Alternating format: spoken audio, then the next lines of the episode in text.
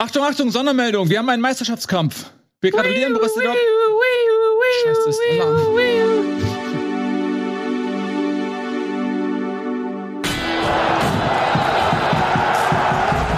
Sagen wir ehrlich, niemand hat damit gerechnet. Wir wissen nicht, was los ist. Wir sind völlig überfordert. Es ist komplett in der vielköpfig besetzten Fußballredaktion ist einfach nur noch Chaos. Wir wissen nicht, was los ist. Wisst ihr Habt ihr was? auch eine Sirene gehört? Wisst Oder ihr, was? was die Sirene Wisst- gehört? Wisst ihr was? Mir ist scheißegal, wir haben die Klassenhalt. Och, Nico. Nico, das Mach doch nicht alles immer- Was soll denn das? Ey, immer, es geht immer nur um dich. So, ey. Das ist, bist schon ein bisschen so exzentrisch drauf. Ne? So, alles dreht sich im Universum um Nico Backspin. Ja. Da hatten wir ja wchelang diese Anmoderation geplant. Das ist doch nicht mal dein richtiger Name. Du heißt gar nicht Nico. Das stimmt. Du du wirst eigentlich du wirst, wirst mit K geschrieben. Ja. Oder andersrum. Nur egal. Ähm, so, ey, wir wollen über Fußball sprechen. Wir haben ja zu Beginn der Saison äh, Meisterschaftstipps abgegeben. Ähm, und da habe ich ja gesagt, Borussia Dortmund hat richtig eine Chance dieses Jahr. ähm, und da bin ich ja der Einzige gewesen. Und es stellt sich raus, wow, wir gratulieren Borussia Dortmund zur deutschen Meisterschaft. Kann man das an der Stelle schon sagen? Klar. Ziemlich sicher. Ja, nach durch. dem, was ich am Wochenende gesehen habe, muss ich sagen, ich weiß nicht, wer sie noch aufhalten soll. Das Ding ist durch. Das kann man jetzt schon mal sagen. Es ist jetzt, geht jetzt nur noch um die Champions League, Plä- äh, Champions League Plätze, Ja. international Ich mein- und Abstiegskampf. Man muss mal sagen, sie haben Deutschlands Nummer zwei an die Wand gespielt Mhm. und aus dem Stadion geschossen. Ja. Fangen wir direkt damit an. Also, kurze Bestandaufnahme. Letzte Woche war ich nicht da. Da habt ihr natürlich einfach ähm, drüber gesprochen, wie doof Borussia Dortmund ist. Jetzt bin ich wieder da. Jetzt können wir eigentlich drüber sprechen, wie äh, doof sind die Bayern denn. Hast du dir die Sendung wirklich angehört? Ja, natürlich. Okay. Ja, was ihr macht. Ich hatte gedacht, ich mache noch doofe Witze, dass wir nur über den HSV geredet haben oder Hast du so. jemals andere Witze gemacht? Nee, stimmt. Übrigens überragendes Feedback für Lena, völlig Ja. zu Recht, die auch wirklich ein super Gast war. Ja, alter Schwede. Das war, das war richtig unangenehm, wie du gemerkt hast, dass das Niveau auf einmal so auf sechs Level höher war als Ich habe da so mal in die Comments reingeguckt und gedacht so, naja, hat da irgendjemand gesagt, na, Eddie hat's auch ganz gut gemacht oder so, nee. Also es ging hauptsächlich um Lena und sie hat es auch wirklich super gemacht, ähm, aber also zukünftige Gäste müssen sich daran messen lassen, Ja. an diesem Auftritt. Schöne Grüße an Lena Kassel. Ja, ich fand es auch überragend. Also ich habe mich auch ein bisschen geärgert, dass ich da war, um diese ähm, zur Schaustellung purer Kompetenz äh, miterleben zu dürfen. Vielleicht gibt's ja einen ähm, Nachholtermin. wenn wir- Aber es war halt Kompetenz gepaart mit auch äh, sympathischem Auftreten und auch immer einem Anekdötchen und so weiter. Also da Kennt kam viel zusammen. Ja, du hast richtig Wir gemerkt, müssten eigentlich direkt versuchen, die hier äh, regelmäßig an den Tisch zu kriegen. Das, Das war- wäre gut. Das war Best of Both Worlds. Du hast richtig gesehen, wie Tobias Escher da drüben die ganze Zeit immer versucht hat, Niveaukämpfe äh, in der Kompetenz zu führen und gleichzeitig gemerkt hat, sie ist auch noch witzig. Aber das wird finanziell schwierig. Ich Ja. glaube, da sind höhere Aufgaben, die auf sie warten. Ja. ja, da muss man sich sonst von dem einen oder anderen trennen. Kann man es, ist, es, ist, es ist wie bei Kickbase. Da muss man einfach gucken, wer Okay, performt. Leute. Wenn dann überhaupt, kann man hier eine Saison machen, aber dann spätestens kommt Manchester City, Bayern, Münchens dieser Welt und brauchen sie weg. Ja. Wir können halt hoffen, schön. dass sie als ein Jahr hier Schöne nochmal Über- irgendwie sowas. Schön, wie du die Überleitung reingeschmuggelt hast. Hast du gut gemacht. Ähm, Manchester City hat ja die Bayern verprügelt. Und das war vielleicht auch so ein bisschen noch eine Nachwirkung am Wochenende dieser, ähm, dieses Champions Leagues aus. Äh, die Bayern, ich, nee, ich nehme sie einfach mal, diese Überleitung, wie du sie vielleicht gedacht hast. Ähm, und dann fangen wir jetzt einfach mit den Bayern an. ist eigentlich Schnuppe, wo wir anfangen. Ähm, ja, die Bayern, das ist einfach, die Geschichte ist einfach zu geil, dass man fast noch mal zur Einleitung, finde ich, erzählen kann, dass die Bayern aus Angst davor, ihre Saison, Achtung, Pluralziele zu verpassen, das Langzeitprojekt Julian Nagelsmann beenden und mit Thomas Tuchel einen neuen Trainer installieren, nur um dann aus dem DFB-Pokal zu fliegen, aus der Champions League zu fliegen und jetzt auch nicht mehr in der eigenen Hand zu haben, Meister zu werden. Äh, Das ist schon eine sehr erstaunliche Geschichte. Jetzt am Wochenende haben sie in Mainz gespielt, haben, finde ich, auch in der ersten Halbzeit ein gutes Spiel gemacht, waren die bessere Mannschaft, hatten Chancen, ähm, knappes Abseitstor von Manet, der, glaube ich, obwohl er lange Zeit verletzt war, vermutlich immer noch die meisten nicht gegebenen Tore in der Bundesliga erzielt hat. Also insbesondere zu Beginn war das ja auch so, dass ihm ständig irgendwas noch zurückgepfiffen wurde. Ähm, macht dann aber auch das 1 0 und dann in der zweiten Halbzeit ist bei Bayern irgendwas zerbrochen. Die wirkten schlapp, die konnten dem nichts mehr entgegensetzen. Ich habe die ganze Zeit darauf gewartet, okay, wann entfesselt sich so dieses Mir san mir auf dem Platz? Aber es kam nicht und das tat einem fast schon so ein bisschen leid zu sehen, dass diese Mannschaft einfach nicht in der Lage ist, da nochmal zurückzukommen. Ja. Es ist äh, vieles Kurioses an dem Thema und es ist für uns natürlich toll, muss man an der Stelle einfach sagen. Es ist für die Bundesliga natürlich spannend, ähm, dass man wieder mal einen ernsthaften Titelkampf hat, äh, kurz vor Saisonende. Aber Also das kann man sich ja fast nicht ausdenken, was da gerade in, in, in München passiert. Sowohl der sportliche Misserfolg als auch dieses ganze äh, Ding auf der Management-Ebene. Da ist für so viel Gesprächsstoff gesorgt. Und natürlich ist dieser Schuss mit äh, Tuchel komplett nach hinten losgegangen. Also man würde ja gerne mal Nagelsmann sehen an so einem Bundesligaspieltag. So ein Mäuschen sein, wie der das gerade alles verfolgt. Kurioserweise hat auch Tuchel was gemacht, was, glaube ich, bislang kaum ein Bundesliga-Trainer gewagt hat. Er hat äh, Joshua Kimmich ausgewechselt in der 75. Minute, gemeinsam mit Thomas Müller. Was ist da los? Ist das, war das gerechtfertigt? Ich habe das Spiel leider selber nicht sehen können. Ähm, ich habe nur gesehen, es gab eine Auswechslung, äh, Joshua Kimmich, und das ist natürlich in Deutschland da, da, muss man erstmal zusammenkommen und drüber diskutieren, wenn es, so ein Spieler ausgewechselt Es war auch weltweit im Ticker, habe ich gesehen, die, die Auswechslung. Ich glaube, wurde, je, wurde er jemals, wenn er nicht verletzt war, ausgewechselt? Müsste man gucken, bestimmt, aber irgendwann mal, aber selten. Passiert eher selten. Das muss, glaube ich, U19 A-Jugend gewesen sein. Er hatte ja vorher schon so zwei, drei Szenen, wo er dann versucht hat, hinten rauszuspielen und dann der, aber den Ball verloren hat. Also zwei, drei Szenen, wo er nicht gut aussah. Ich weiß nicht, ob das damit zusammenhängt, obwohl er eigentlich fand ich jetzt ihn nicht schlechter als die vergangenen Wochen, aber es ist schon so ein Zeichen gewesen, dass Tuchel da auch Zöpfe Mhm. abschneiden möchte, dass er der Tuchel war auch wirklich wieder sehr unzufrieden nachher auf der Pressekonferenz. Ach, Ich dachte, er ist, 3-1 schock, ich dachte, er ist schockverliebt in die Bayern. Ja. Irgendwie, es wechselt immer von Spiel zu Spiel, weil am Mittwoch hat er sie ja noch gelobt äh, nach dem Champions League-Spiel. Ja, aber das ist ja auch das Bayern-Problem gerade, Champions League, wenn es auf auf dem Niveau, dann spielen sie super, kriegen da auf dem Arsch. In der Bundesliga spielen sie kacke und kriegen da auf dem Arsch. Und ich habe am Sonntag etwas gemacht, was ich schon seit vielen, vielen Jahren nicht mehr freiwillig gemacht habe. Äh, Ich saß lange im Auto. Ich habe mir äh, den äh, bei den Kollegen von Sport 1 den Doppelpass einmal angehört, weil das hier einmal die Stelle ist, wo, wo so viel Bayern-Expertise stattfindet und man auch 90 Minuten nur über die Bayern redet, äh, obwohl man nicht sagt, dass man nur über die Bayern redet. Und wie dort die Mannschaft auseinandergenommen wurde mit der miserablen Doppelsechs von Kimmich und Goretzka, die seit fünf Jahren kein, nicht mal internationales Niveau haben und so. Es war interessant mitzukriegen, äh, als Quelle dafür, dass bei Bayern München im Prinzip alles im Arsch ist. Aber wirklich alles. Von A bis Z. Ich glaube, das Einzige, was da noch einigermaßen steht, ist die Sebener Straße. Und ansonsten kannst du den kompletten Kader auf links drehen. Das, was ich am Wochenende mir zusammengelesen habe, klingt so wie Meisterschaft irgendwie herschenken und jetzt einfach zehn Stars auf die Bank setzen und eine komplett neue Mannschaft einkaufen. Ich habe mal Zahlen mitgebracht, um das so ein bisschen zu unterstreichen. Ja. Wir haben mir angeguckt, was waren denn die Punkte, die die Bayern in den vergangenen Jahren erreicht haben und was Dortmund in den vergangenen Jahren erreicht hat und was jetzt diese Saison so im Bereich des Möglichen ist. Und ähm, wenn man da drauf schaut, dann sieht man schon, wer, wo die Serie herkommt und wo auch das Meisterrennen herkommt. Nämlich hier, das Rote sind die Bayern, die in den vergangenen Jahren peu à peu Punkte ab, äh, runterbekommen haben. So, Ist das da äh, gan- äh, 2012 ist das Pep? 2012, 13 ist die Trippelsaison unter Heinkes. Da geht's los. Das sind jetzt ja diese Ja. ganzen Meisterschaften, sind ja zehn Meisterschaften in Folge, glaube ich, von den Bayern. ähm, dann hier hinten am Ende habe ich jetzt mit 70 Punkten gerechnet. Das ist das, was 538 für beide Teams prognostiziert. Das ist so eine Statistik-Webseite. Und da siehst du halt, dass Dortmund spielt eine gute Saison, aber es ist jetzt keinesfalls ihre herausragende Saison in den vergangenen, ähm, für den vergangenen Jahren. Ich kann das, ich kann das nochmal unterstreichen. Ich habe das hier nochmal rausgesucht. Und das hier oben ist das, was maximal wirklich ist, 75 Punkte, wenn Dortmund jetzt alles gewinnt. Wenn Dortmund gar nichts mehr gewinnt, da haben sie se- 60 Punkte, jetzt habe ich 59, ein kleiner Fehler, aber dann sind sie ungefähr hier. Ich meine, das ist schon, das kann eine sehr gute Dortmund-Saison werden, aber halt nicht, ist jetzt nicht die, wie das erste Jahr bei, unter Tuchel, damals hat man sehr, ähm, 78 Punkte geholt und dann unter Favre hier, das war diese Saison, wo es auch noch bis zum letzten Spieltag knapp war, hatte, hatten sie 76 Punkte geholt. Und bei den Bayern, wenn man das jetzt anschaut, ja, also es wird so oder so die schlechteste Saison werden, die sie in den letzten äh, zehn Jahren hatten. Das ist, selbst wenn sie alles gewinnen, kommen sie noch auf 74 Punkte. Das sind vier, äh, drei weniger als vergangene Saison. Und 59 Punkte hier unten ist halt das niedrigmöglichste. Kann man irgendwo da markieren, ab wo Hasan Salihamidzic die Bayern übernommen hat? Oh, das ist eine gute Frage. Aber das ist, das müsste die Kovac, ne, warte, nee, das ist ähm, Ancelotti, Heinkes. Hier ist die erste Kovac-Saison. Das ist dann die Kovac wurde ja von Nee, das ist, das Salihamidzic die geholt. Flick-Saison, das ist die, Ko erste, das ist die erste Kovac-Saison, das ist die Flick-Saison, zweite Flick-Saison. Nagelsmann, ja.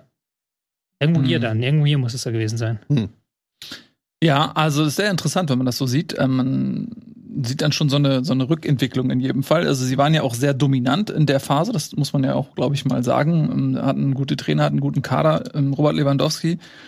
Ähm, zu Beginn der Saison hieß es noch, ja, gar kein Problem, den kompensieren wir jetzt einfach weg, spielen ohne klassischen Mittelstürmer, Manet regelt.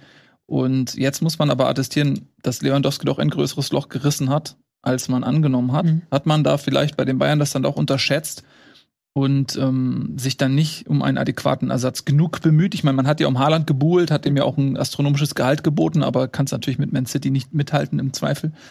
Aber auch ein Harry Kane oder so, mit dem man so ein bisschen geflirtet hat. Hm. Ähm, also er wurde ja nicht eins zu eins ersetzt. Also ich würde das jetzt für die Champions League auf jeden Fall zählen lassen, diese Ausrede, weil wenn du dir die Champions League-Spiele angeguckt hast, beide, dann war der größte Unterschied, dass City halt eben sehr viel direkter war und auch mit Haaland vorne einen Spieler hatte, der immer diese Torgefahr ausgestrahlt hat. Gerade im Rückspiel war jetzt, fand ich die Bayern nicht schlechter als City.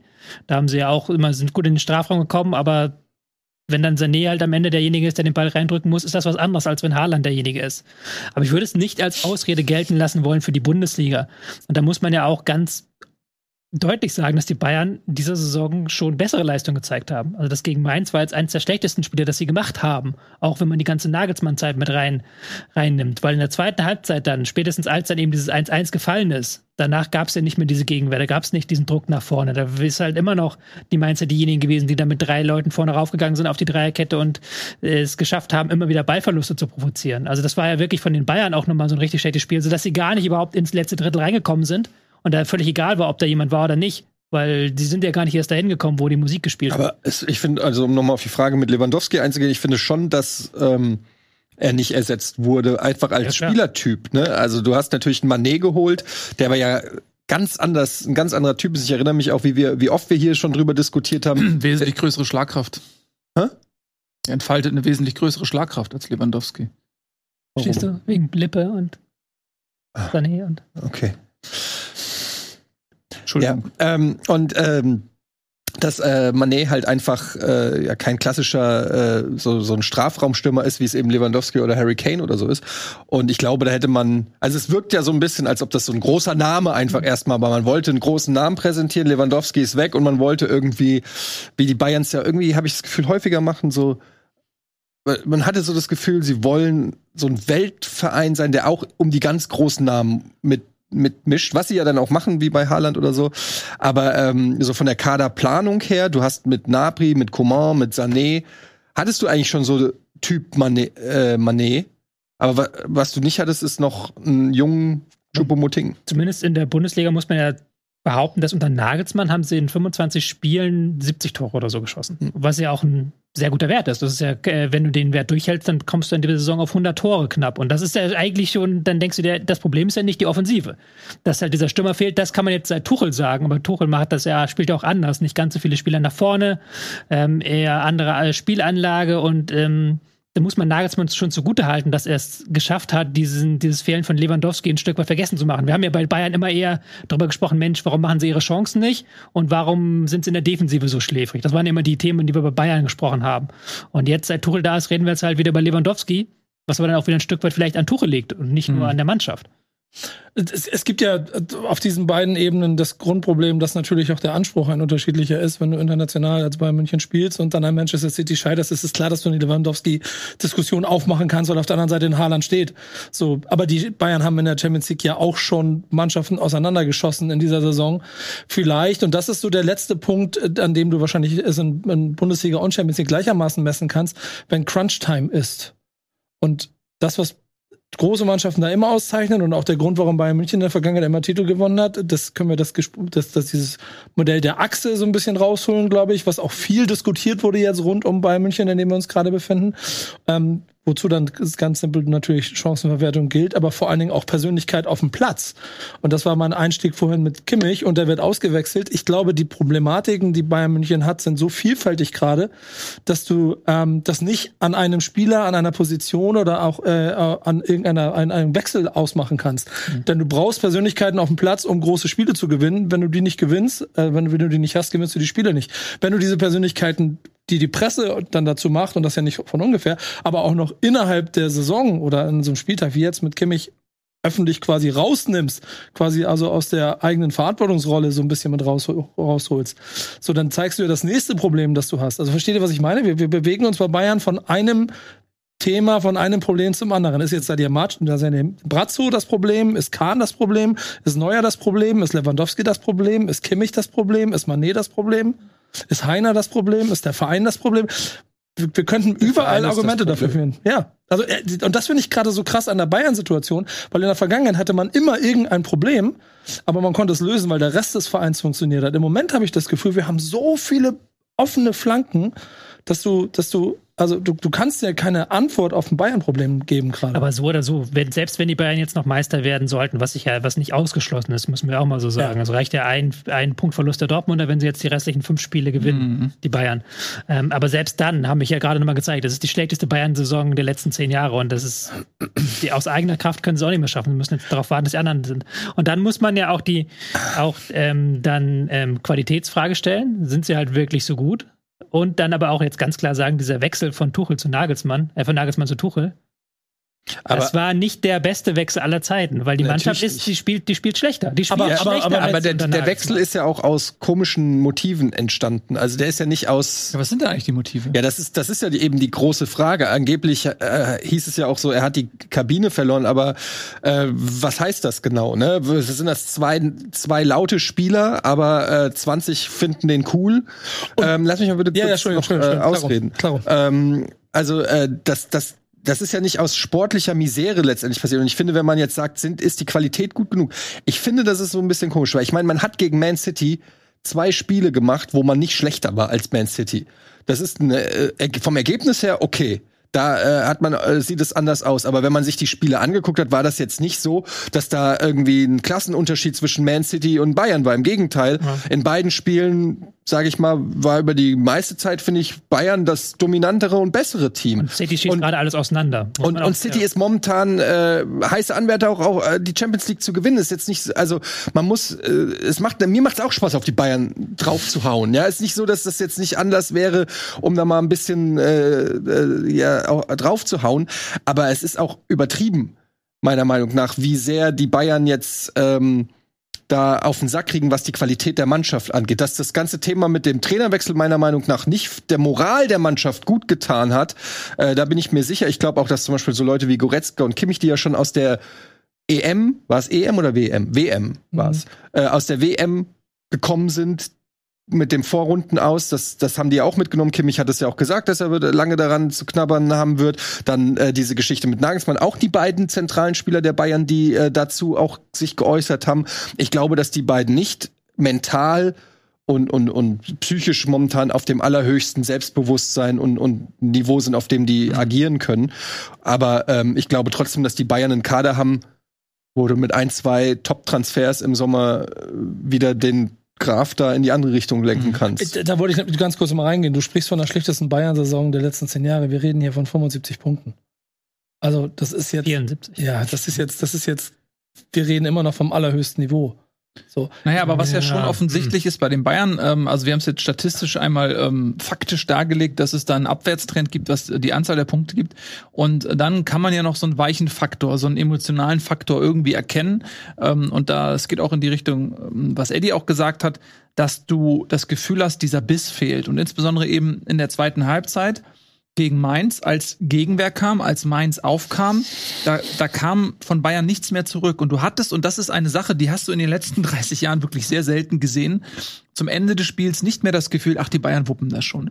Die haben sich das erarbeitet, dass sie gesagt haben, pass auf, es wird eng. Selbst wenn die zurückliegen, egal, bis zur letzten Sekunde musst du mit den Bayern rechnen. Die, äh, damals hat man es Bayern-Dusel genannt. Es ist aber natürlich mehr als Dusel gewesen, weil sie immer die Mannschaft waren, die sich nie mit einem Unentschieden zufrieden gegeben hat, die bis zur letzten Minute gefährlich werden konnte. Das ist eine Qualität. Und äh, die war einfach nicht mehr erkennbar. Man hatte wirklich das Gefühl, okay, die Luft ist raus und auch zehn Minuten vor Schluss hatte man nicht mehr den Eindruck, okay, die kommen jetzt noch mal zurück. Und das ist das Erschreckende fast schon, weil da, da haben die Bayern schon etwas verloren, was sie eigentlich immer ausgezeichnet hat. Und da finde ich schon auch die Frage angemessen, inwiefern ist es Qualität, inwiefern ist es vielleicht auch ein anderes, etwas anderes, nämlich Mentalität, Emotionalität.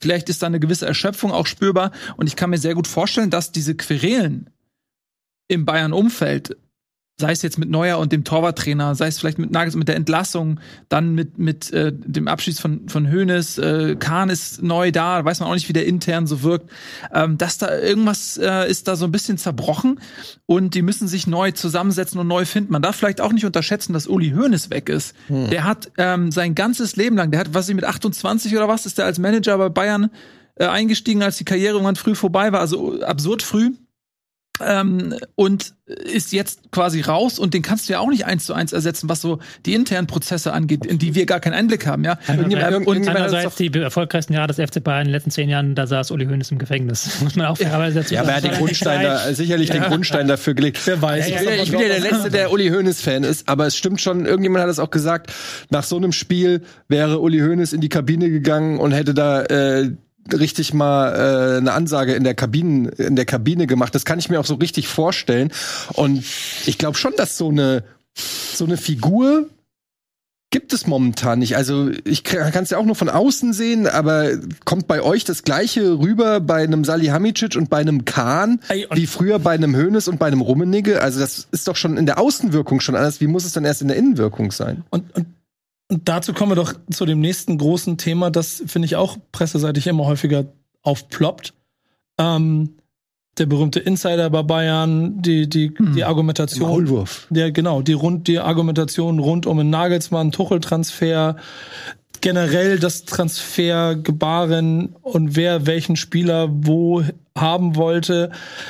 Wenn du das alles mal so, und du bist ja der Mann der großen Grafiken und Statistiken, wenn du das alles in, in, in, eine, in, ein, in eine Grafik packen würdest, dann würden ziemlich viele von diesen Fäden am Ende bei Salihamidzic landen. Was erstmal von der Berufsbezeichnung her komplett logisch und sinnvoll ist, dass es darum geht, dass ähm, er diese Entscheidung trifft. Du merkst es ja schon an dieser ganzen Geschichte am Wochenende das 1-1, das ja auch so ein bisschen dann die Bayern auf die Verliererstraße gebracht hat. Ja. Das war ein, kein besonders gut gehaltener Ball von Sommer. Und dann ging ja nach, der, nach dem Spiel die Sommerdiskussion wieder los. Dann war jetzt zu lesen, dass ja angeblich wollten die Bayern ja unbedingt äh, Schmeichel holen, aber Nagelsmann hätte ihn ja davon abgeraten, hat gesagt, er möchte einen deutschsprachigen Torhüter, er möchte Sommer holen.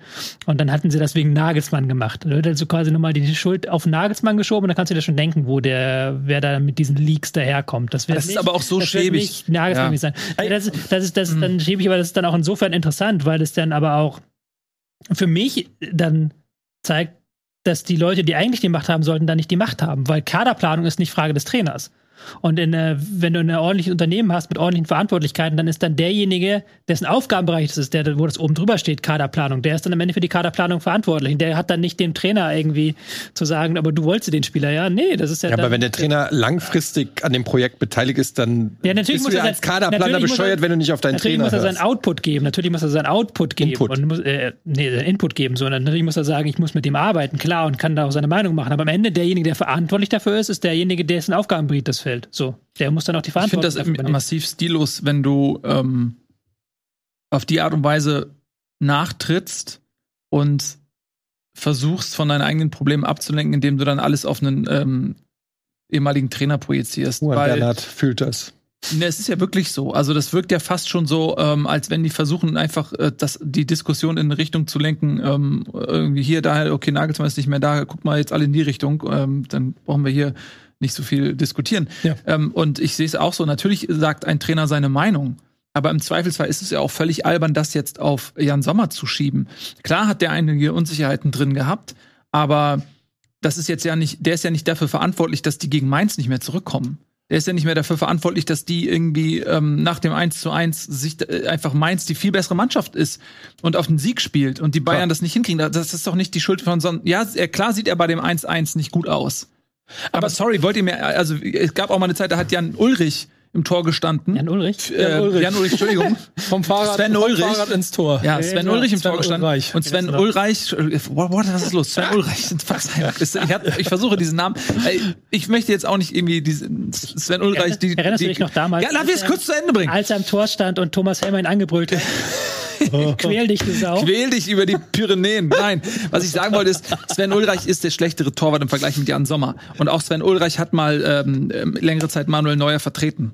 So, und da mussten die, musste die Mannschaft auch irgendwie mit klarkommen. Und das äh, in der Champions League hat das vielleicht weniger gut funktioniert, aber in der Bundesliga. So, also das ist jetzt auch albern, das alles auf Jan Sommer zu Ja, Ja, aber da- das nein. ist doch genau das, was ich meine. Das, das, das Problem von Bayern München ist nicht eins von diesen einzelnen Themen. Das Problem von Bayern München ist ein ge ge gesamtes. Das führt dazu, dass wir dankenswerterweise für Fußballfans und die Älteren werden sich unter uns werden sich erinnern, auch sowas wie einen spannenden Meisterschaftskampf haben und vielleicht am Ende der Saison mal Borussia Dortmund als Meister da steht.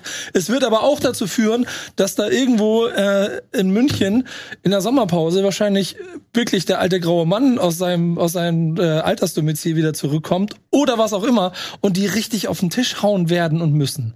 Weil nochmal, diese ganzen kleinen Baustellen, das ist das, was mich so verwundert, weil das gibt es sonst nicht. Das kriegst du nicht mit, das hörst du nicht. Es gab immer mal irgendwelche, irgendwelche Gerüchte oder Maulwürfe, aber wie oft diese Zeitschrift mit den vier großen Buchstaben mehr über die Aktivitäten des Vereins öffentlich macht als der Verein selber, das finde ich ist schon ein ziemlich eklatantes Zeichen.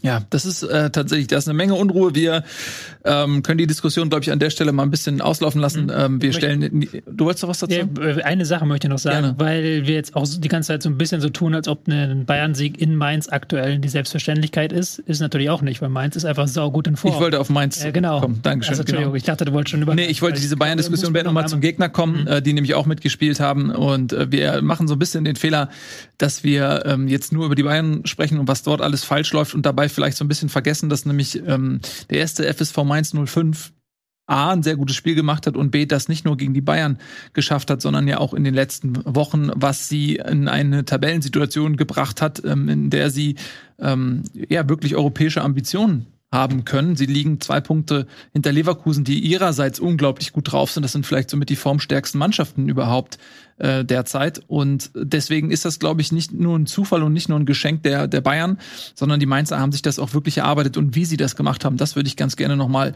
ähm, beleuchten. Ich möchte nur einwerfen, auf der Rückrundentabelle ist Mainz jetzt auf Platz zwei hm, ja. hinter Dortmund. Also das muss man einfach mal sagen, das ist tatsächlich die Mannschaft der Stunde so mit dem momentan und, und da hat Oliver Kahn ja das Richtige gesagt. Er hat sich gefragt, wer von beiden hier gerade eine Meisterschaft gewinnen möchte. Das heißt, mental war Mainz auf jeden Fall da. Mhm. Und ja, wir haben ja schon drüber gesprochen, also Rückrunde Platz zwei, zur Rückrunde kam Ajork, der hat jetzt auch wieder das 1 zu 1 gemacht und wir haben jetzt ja gerade bei den Bayern auch drüber gesprochen, wie wurde dort ein Lewandowski ersetzt und äh, das ist vielleicht natürlich nicht das Niveau, ähm, aber was du dir spielerisch für Optionen ähm, gibst, wenn du einen Spielertypen wie einen Ajork dir holst. Das sieht man jetzt im Falle von Mainz, der jetzt wieder das wichtige 1 zu 1 äh, geschossen hat, ähm, aber der eben auch dem Mainzer Spiel da eine Menge ähm, hinzufügt, was sicherlich auch mitursächlich ist für diesen Aufschwung. Ja, klar, weil einfach als Figur vorne drin, also jemand, den du anspielen kannst, sind ja auch dann über die Flügel gekommen bei den Toren, haben dann äh, sehr viel über die Flanken auch machen kann. Ähm, gibt noch ein paar andere Spieler, die du hervorheben musst, sicherlich. Barrero hat ein sehr, sehr starkes Spiel gemacht, hat äh, sieben Balleroberungen. Da hast du auch gemerkt nach der Pause, wie die aufgetreten aufgedreht haben, wie, wie sie dann mhm. früher gestört haben, wie sie dann eben auch Kimmich immer wieder gestört haben. Der Barrero dann mit sechs Ballgewinnen in einer Halbzeit, das ist schon ein herausragender Wert. Da sieht man schon, warum halt in Europa sehr viele Clubs dran sind, den zu holen, weil der halt eine Dynamik mitbringt, auch im Spiel gegen den Ball, die schon sehr, sehr gut ist. Also die haben aber auch, gerade in der gesamten Mannschaft, haben sie sehr, sehr gute Abläufe. Und das hast du dann nach diesem 3-1 gemerkt, dass es extrem schwer wird, so einen dichten, massiven Block aus ähm, Mainz dann zu knacken und auch äh, zu überspielen. Also das haben dann die, Dor äh, die Bayern nicht mehr hinbekommen. Mhm. Ja, und äh, jetzt Onisovi, äh, Onisivo ist wieder da, Verzeihung. Mhm. Äh, der ähm, hat ja auch eine längere Zeit gefehlt. Der finde ich auch sich ganz, ganz gut mit äh, Ajork dort ähm, mhm. äh, ja, ergänzt und eben auch um ihn herum mit seiner Physis, seinem Tempo, finde ich irgendwie auch eine, eine, gute Rolle spielt. Ähm, mhm. Burkhardt fehlt ja auch noch da vorne. Der, denke ich, könnte auch wunderbar ähm, noch in dem York und Unisivo da vorne die Offensive bereichern. Auch ein Lee macht das aber auch sehr gut in seiner Abwesenheit, ja, muss man genau. sagen. Ja. Hinten auch die Abwehrkette, finde ich, jetzt in Dreierkette gespielt. Hantje Olsen ist ein super Transfer. Ja, die spielen ja immer mit dieser Dreierkette und diese Dreierkette ist halt eine super Sache. Also ja. die, wie, sie, wie sie das auch interpretieren, weil sie, die sind ja so ein Team, das sich sehr gut zurückziehen kann. Dann geht halt ein Spieler vorne ins Mittelfeld, da hast du ein 3-5-2 bzw. 5-3-2 und du kannst aber auch 3-4-3, haben sie in der zweiten Halbzeit sehr häufig gemacht, früh stören. Und die mhm. Dreierkette ist sehr gut da drin, auch gerade lange Bälle wegzu, wegzuklären mit einem routinierten Bell hinten drin und Hantje ja. Olsen und Fernandes, die, die, die, die gehen dann auch mal richtig nach vorne. Und teilweise, das mag ich ja, wenn die äußere Innenverteidiger nach vorne ziehen. Also das ist eine sehr, sehr gute Dreierkette. Mhm.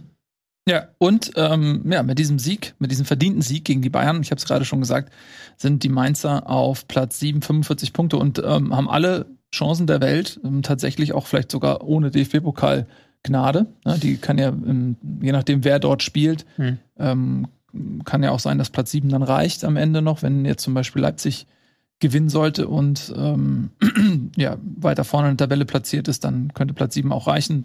Das, schon- wäre für Mainz schon ein Riesenerfolg. Absolut. Und ähm, es ist schon auch interessant, dass so Vereine wie Mainz, Freiburg und Union ähm, so weit oben stehen in der Bundesliga. Du bist der Experte, aber das sind ja auch, glaube ich, sehr konterstarke Mannschaften, Mhm. die auch äh, in, der, in erster Linie über die defensive Stabilität kommen.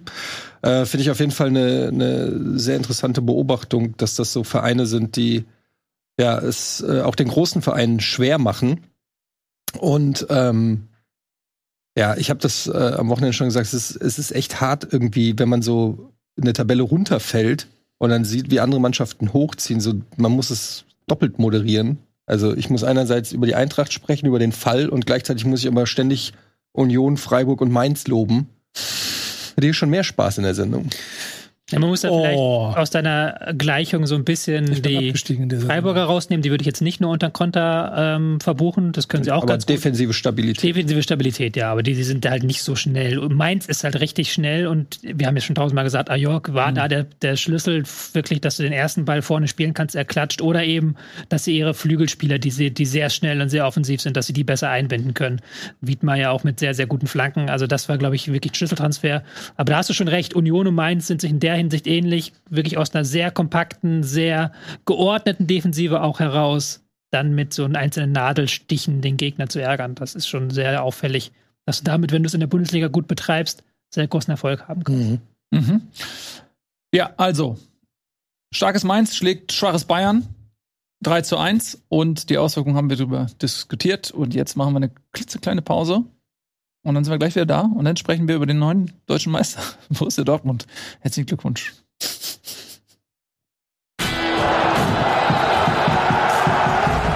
Herzlich willkommen zurück. Bundesliga ist jetzt beim Tabellenführer angekommen. Borussia Dortmund, herzlichen Glückwunsch mit einer sehr, sehr beeindruckenden Leistung. 4 zu 0 gegen Eintracht Frankfurt, neuer Tabellenführer und jetzt sind es nur noch fünf Siege, die fehlen bis zum Meistertitel. Ja, wir haben natürlich ähm, eine sehr interessante Situation gehabt. Die Dortmunder haben im Bus Mannschaftsbus zum Spiel erfahren, dass die Bayern äh, 3 zu 1 gegen Mainz verloren haben, was natürlich dann wieder auch gerade vor dem Spiel diesen, diese Charakterfrage noch größer gemacht hat als ohnehin schon. Denn immer, wenn für Dortmund irgendwas ging in der Vergangenheit, wenn sie nah dran waren, hatte man das Gefühl, okay, äh, sie beißen nicht zu. Ja, wenn sie, wenn die Bayern was zulassen, dann ist Dortmund leider nicht an der Kehle und setzt zum Kehlbiss an, sondern sie sind irgendwo anders, sich selbst beschäftigt und lassen die Chance äh, davon äh, reiten. Ähm, diesmal war es anders. Dortmund war von Minute eins an hellwach. Sie haben mit elf Mann äh, intensiven Fußball gespielt, haben wirklich gesagt, nee, diesmal sind wir da. Ähm, letzte Woche das 3 zu 3 gegen Stuttgart, da haben sie so auf den Sack bekommen, ja auch hier in der Sendung. Ähm, also wir werden jetzt quasi das gleiche nicht nochmal wiederholen. Und das war wirklich beeindruckend. Ich fand, das war sehr, sehr stark, wie wirklich, wie die zu elft ähm, raufgegangen sind, wie sie Fußball spielen wollten. Äh, einige haben wirklich überragende Spiele gemacht, vorne in der Offensive der Malen. Wo kommt der auf einmal her? Wo war er, als ich ihn 20 Spiele bei Kickbase hatte und, und bis da habe ich ihn auf dem Tiefpunkt verkauft? Wo, wer ist dieser Malen? Adeyemi, ähm, überragend Kannst du dir gespielt. nicht ausmalen, ne? Kannst du- Adeyemi auch überragend gespielt. Also Dortmund war voll da, oder? Ja, ja. Hey, und ich möchte eine Note jetzt schnell mal da- davor mal dran geben. Ich äh, war beim Stadion, weil ich ähm, mit EA da was gemacht habe und durfte schon zwei Stunden vorher damit rumsitzen. Und diesem Stadion dabei zuzugucken, wie diese Tore gefallen sind und wie die Energie. Also ich, das, wir habt alle das im Stadion schon mal erlebt. So, wenn, wenn so ein Stadion, dass die Fans dafür sorgen, dass sich hier irgendwas auflädt. Das war krass. Weil in dem Moment, wo die Mannschaft auf den Platz gekommen ist, inklusive der ganzen Geschichten mit gegen, gegen Stuttgart verkackt und die nutzen sie die Chance oder patzen sie wieder. Also du hast richtig gemerkt, wie die imaginär den so, die so alle so ein bisschen angehoben haben. Jede Aufwärmsituation, alles, die wurden gefeiert, wurden angefeuert. Das war krass. Hab das auch mal durch. Ich habe jetzt in den letzten vier Jahren viele Dortmund-Spiele gesehen. Das war nochmal wieder ganz besonders. Du hast dem kompletten Stadion angemerkt, okay, diese Chance nutzen wir jetzt, weil jetzt können wir wirklich Meister werden. Das war geil zu sehen. Tut mir leid für Eintracht Frankfurt. Ja, das kann, Frankfurt kam natürlich zur Unzeit. Ne? Also Frankfurt selbst äh, gerade in einer kleinen Formdelle und Dortmund eben jetzt mit der Energie, die wir gerade beschrieben haben. Da kann man sich günstigere Zeitpunkte vorstellen, um im, in der Signal, im, im Signal Iduna Park Ganz wichtig, ganz wichtig. aufzulaufen. Ja, ähm, der Spieler zwei Gesichter. Du kannst natürlich gleich in Ruhe auch dann zur Eintracht ähm, äh, dich dazu äußern. Lass uns mal für den Moment bei Dortmund bleiben. Äh, Ja, also ich fand, ich habe es ja eben gerade schon gesagt, viele, viele Spieler mit einer starken Leistung. Mats Hummels kann man, glaube ich, noch rausheben, nicht nur wegen seines Tores, aber auch da hatte ich das Gefühl, okay, wer ist dieser Mats Hummels? Also der ja auch dann in der Vergangenheit auch gerne mal sehr langsam über den Platz trabte und man das Gefühl, okay, die Zeit ist vorbei. Super starkes Spiel gemacht auch. Also man muss natürlich sagen, dass den Dortmundern in die Karten gespielt hat, dass ihre ersten beiden Chancen auch wirklich drin waren. Also das war nicht so, dass da am Anfang fand ich es ein bisschen zerfahrenes Spiel. Ähm, Frankfurt hat da auch ganz gut gegengehalten in der ersten, in der ersten Viertelstunde, aber dann halt wirklich zack, zack und die beiden Dinger waren dann auch Wirkungstreffer. Dann Frankfurt kam noch ein bisschen auf wieder. Ich fand aber gut, wie Dortmund das gemanagt hat auch, dass Schaden sich jetzt diesmal nicht so weit hat fallen lassen, sondern immer ein bisschen davor angeboten hat. Brandt war wieder gewohnt, umtriebig und auffällig, sodass sie da immer relativ gut aus dem Pressing rausgekommen sind.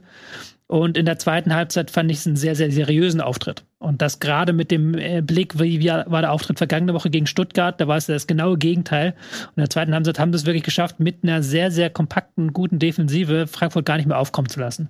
Haben dann auch zwischendurch mal den Ball laufen lassen, haben gemerkt, okay, Frankfurt, die nehmen uns heute den Ball nicht ab. Das, das war genau das, was man, was man sich von in der, in der vergangenen Woche schon von Dortmund gewünscht hätte. Und da muss man wirklich den Hut ziehen, dass sie jetzt in diesem Moment da waren. Ich meinte das mit der Statistik ja vorhin auch gar nicht böse gegenüber Dortmund, weil das jetzt nicht die beste Saison in den letzten zehn Jahren wird. Ähm, aber du, wie du es gerade gesagt hast, in, da gab es in den letzten Jahren ja auch immer Momente, wo, wenn sie hätten da, wenn sie da gewesen wären und dann die, diese Punkte geholt hätten, dann hätten sie vorne mitspielen können. Und diese Saison holen sie diese Punkte mal und sind sie da in, in diesem Moment gerade. Ich, ich, ich finde aber auch, dass, du hast schon gesagt, Eintracht Frankfurt, oder für Frankfurt ist kein ungünstiger Zeitpunkt gegeben hat. Ich finde, dass die Eintracht ein sehr dankbarer äh, Gegner war, weil Chancen waren ja da, eigentlich. Also es, es hat sich schon auch so angefühlt, mal abgesehen von den zwei schnellen Toren, dass trotzdem die erste Halbzeit mit einem Tick mehr, Fo- mehr Fortune, mit, mit, mit, mit einer vielleicht mehr Entschlossenheit in einer, äh, in einer Situation im letzten Drittel da schnell ein 2 zu 1 hätte fallen können. Minimum und wer weiß, was das für eine zweite Halbzeit für ein Spiel gewesen wäre. In der zweiten Halbzeit war es dann eine, war es dann eine, die Betriebssportmannschaft Eintracht Da war das. Spiel halt auch gelaufen. Ne? Aber Wenn du mit 3-0 dann in die Kabine geschickt wirst dann, und Ja. du hast äh, nichts gerissen und es ist ja auch ist ja jetzt nicht nur heute so, sondern die haben ja auch schon in den Spielen davor, hat die Eintracht ja enorme Probleme mit ihrer Effizienz beziehungsweise der Tor Nutzung von Torchancen und sind jetzt auch sicherlich nicht der, die selbst, selbstbewusstesten. Ähm, man muss halt, ich, ich muss sagen, ich habe ehrlich gesagt, war mir das hundertprozentig klar, dass das passiert. Das muss, also das äh, klingt jetzt wieder so, nee, aber ich kenne ja auch ein bisschen den Verein und sehe auch die Entwicklung. Und wenn du halt mit einer Dreier-Abwehrkette bestehen aus, aus Lenz, Hasebe und Tuta zu Dortmund gehst, die die Chance haben, Meister zu werden, also äh, bei aller Liebe, ähm, die Eintracht hat immer noch Qualität und es ist auch nicht alles so schlecht, wie es gerade im Frankfurter Umwelt gepinselt wird. Es ist sicherlich eine Ergebniskrise nicht nur. Es gibt da schon genug Sachen, die man auch ansprechen kann. Auch Fehler, die Glasner gemacht hat, der auch momentan ordentlich unter Druck schon steht, äh, so was ich so mitkriege, auch im Umfeld. Ähm, ist gar nicht mehr so, dass man jetzt darauf wartet, dass er den Vertrag verlängert, sondern dass er eigentlich froh sein kann, dass er noch ein Vertragsangebot hat. So äh, schwingt das gerade um. Die Heißle äh, äh, Ja, wird da thematisiert als Kandidat. Hm? Markus Kröscher hat sich wohl mit Jeißle getroffen, hat dann gesagt, naja, er trifft sich mit vielen Trainern, um zu quatschen. Ist ja auch sein gutes Recht, wenn der äh, Trainer das Angebot nicht annimmt, dass man dann als Manager irgendwie ähm, Pflicht sogar. ja äh, sich äh, mit anderen Trainern unterhält. Aber es ist also da passiert gerade viel bei der Eintracht. Es ist einfach de facto so, dass wenn wir uns jetzt mal die Startelf angucken, du hast einen Kolomoani, brauche ich nicht drüber reden, dass unklar ist, also ob er diesen oder nächsten Sommer geht, ist eigentlich nur die Frage. Ähm, gut, Götze, Ebimbe würde ich mal sagen, sind nächste Saison noch da. Saison, Saison, klingt schon wie ein Lothar Matthäus. Ein Knauf, weiß man nicht, was ist. So er geht ins letzte Vertragsjahr, will, will äh, hat auch schon gesagt, er will nicht verlängern. Das heißt, die Eintracht muss ihn eigentlich in diesem Sommer verkaufen. Rode ist mehr oder weniger, äh, den kann, kann noch nicht mal mehr 60 Minuten volle Power gehen. Ähm, Lenz ist, ja, okay, dann brauchen wir nicht drüber reden. Dann hast du Hasebe, der ist vier, der, der wird 40. Ähm, und Tuta ist meiner Meinung nach allenfalls ein durchschnittlicher Innenverteidiger. So, das heißt, ähm, Lindström ist noch im Gespräch. Abgang Boré, weiß man nicht, was da ist. Der hat ja schon vor ein paar Wochen gesagt, Kamada wird gehen. Also du hast einen halben, der halbe Kader ist mit einem Gedanken entweder in Vertragsverhandlungen oder zumindest ist der nicht fokussiert auf hier und jetzt und das merkst du, dann hast du halt einen riesen Verletzungspech in der Innenverteidigung. Endika verletzt, Molcic verletzt, Jakic verletzt, ähm, Ongene wurde abgegeben im Winter. Äh, äh, Im Winter, äh, du hast dann äh, einen Gebur, der ist 17 oder 18, der zum ersten Mal diese Woche mit der Eintracht trainiert, eingewechselt. Also es ist einfach momentan sehr, sehr schwierig und deshalb glaube ich auch nicht, dass, dass, weil die Verletzten kommen auch nicht schnell wieder, deshalb glaube ich auch nicht an einen Pokalsieg, sondern da muss man ganz klar sagen, aber das, das, zählt natürlich auch dann, das ist ein anderer Wettbewerb, ne, was du gerade Ja, aber Ursache die Qualität ist trotzdem das Problem. Das, aber er, du sagst ja durchaus auch mehrfach auch immer wieder, dass eben dadurch, dass viele Spieler mit dem Gedanken schon woanders sind, äh, dass das auch Einfluss auf die Leistung hat. Das ist im Pokal natürlich nicht so, weil da hast du natürlich die Chance, nochmal einen Titel genau. zu nehmen. Aber die Frage ist, wenn du seit 15 Spielen in einem Formloch bist, ob du dann auf Knopfdruck äh, erstmal musst du an Stuttgart vorbei, im Pokal, die fighten werden. Für die ist das eine Riesenchance. Es ist zu Hause, also es, äh, und äh, Eintracht hat glaube ich schon zweimal nicht gewonnen in dieser Saison gegen Stuttgart. Also es ist schon nicht so einfach für die Eintracht gegen so eine Mannschaft zu spielen. Und dann hast du entweder Freiburg oder Leipzig äh, im Finale die beide in viel besserer Form sind als die Eintracht. Mhm. Also jetzt aus Eintracht sich zu sagen, naja, dann schaffen wir es halt über den Pokal, halt ich, also die Chance ist eher so, dass die, man sagen muss, die Eintracht hat eine verkorkste Saison gespielt, ohne und nächste Saison auch nicht international vertreten sein wird, was nach der Zielvorgabe von Krösche, wir wollen die Champions League, ähm, natürlich eine krasse Verfehlung der Ziele ist. Das muss man ganz klar das sagen. Das denke ich auch. Also mit der Qualität und da, wo sie zwischendurch standen, ähm, habe ich mir auch viel mehr erwartet von der Eintracht. Das ist jetzt in der Rückrunde schon eine absolute Enttäuschung, ja. ähm, wie sie da durchgereicht werden. Jetzt sind sie natürlich tabellarisch erstmal auf so einen kleinen Block gestoßen zwischen Frankfurt und Gladbach. Immer noch sechs Punkte. Das heißt, viel tiefer geht's jetzt äh, kurzfristig mal nicht. Aber ähm, wenn man bedenkt, wo sie dann waren, dass sie wirklich äh, realistische Chancen auf den Champions League hatten und ähm, wenn man sieht, wie stabil Union, Freiburg und so weiter sind, ähm, klar kann man sagen, Leverkusen Leipzig, die haben noch andere Voraussetzungen, ne? Aber ist eben Union und Freiburg mal, die haben halt diese Konstanz drin, die Frankfurt nicht hatte. Von daher sehe ich das auch so, dass das sehr enttäuschend ist. Hm, ich würde, jetzt haben wir relativ schnell, sind wir übergegangen zu äh, Frankfurt. Ähm, ich würde, bevor wir gleich weitergehen, noch mal ganz kurz zurückgehen zu Borussia Dortmund hm. und noch einmal die Frage stellen wollen, ob ihr, was so eure Prognose ist. Glaubt ihr, dass Dortmund ähm, jetzt sich diese ähm, fünf Siege holt und sich die Meisterschaft nicht mehr nehmen lässt. Wir können ja einmal ja, ganz kurz, wie, ja. äh, be bevor ihr das, ihr könnt kurz drüber nachdenken, bevor ihr das beantwortet, einmal das Restprogramm uns anschauen, weil das ist eigentlich ein sehr günstiges, weil sie haben alle Großen aus dem Weg geräumt. Äh, sie spielen jetzt gegen Bochum, dann zu Hause gegen Wolfsburg, die auch nicht schlecht drauf sind. Dann haben sie Gladbach zu Hause, zwei Heimspiele nacheinander. Dann müssen sie in Augsburg ran und am letzten Spieltag dann gegen diese starken Mainzer allerdings zu Hause. Also drei, nee, so, na, fragen wir so, drei Heimspiele, zwei Auswärtsspiele. Ähm, und relativ, sag ich mal, machbares Programm. Es, es hängt halt davon ab, in welcher. Bei, bei Dortmund weiß man es halt immer nicht. Ich habe ja auch spaßeshalber gesagt, ähm, äh, weil viele gesagt haben, Eintracht soll jetzt verlieren, damit endlich mal jemand anders Meister wird. Ähm, äh, ja, äh, bislang hat es der BVB noch immer fantastisch selbst hingekriegt, sich äh, aus solchen Situationen wieder zu entfernen. Und äh, ich finde es super schwer zu predikten, ob dieses dieser äh, diese Geilheit, was du auch beschrieben hast, ne, das kam natürlich auch durch diese Meldung, ja. dass die Bayern gegen Mainz verloren haben. Ähm, das hat nochmal Aufwind gegeben, jetzt äh, erst recht gegen eine formschwache und äh, äh, ja Eintracht zu Hause. Komplett andere Geschichte in Bochum, die um Klassenerhalt kämpfen. Äh, komplett andere Geschichte gegen Niko Kovac Wolfsburg. Komplett andere Geschichte zu Hause am letzten Spieltag gegen Mainz 05, die vielleicht um äh, den Einzug in die, auf die internationalen Plätze spielen werden. Das muss man einfach äh, ganz klar sagen, dass ich da schon noch Potenzial zum Stolpern sehe.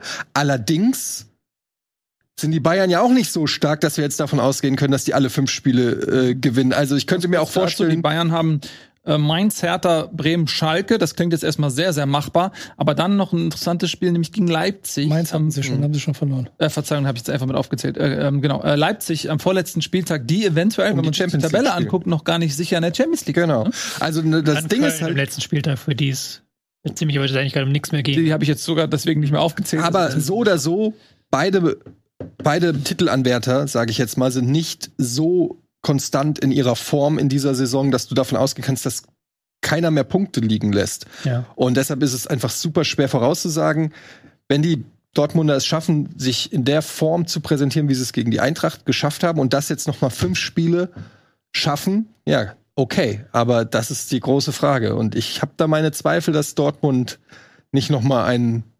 Ein, ein liegen lässt.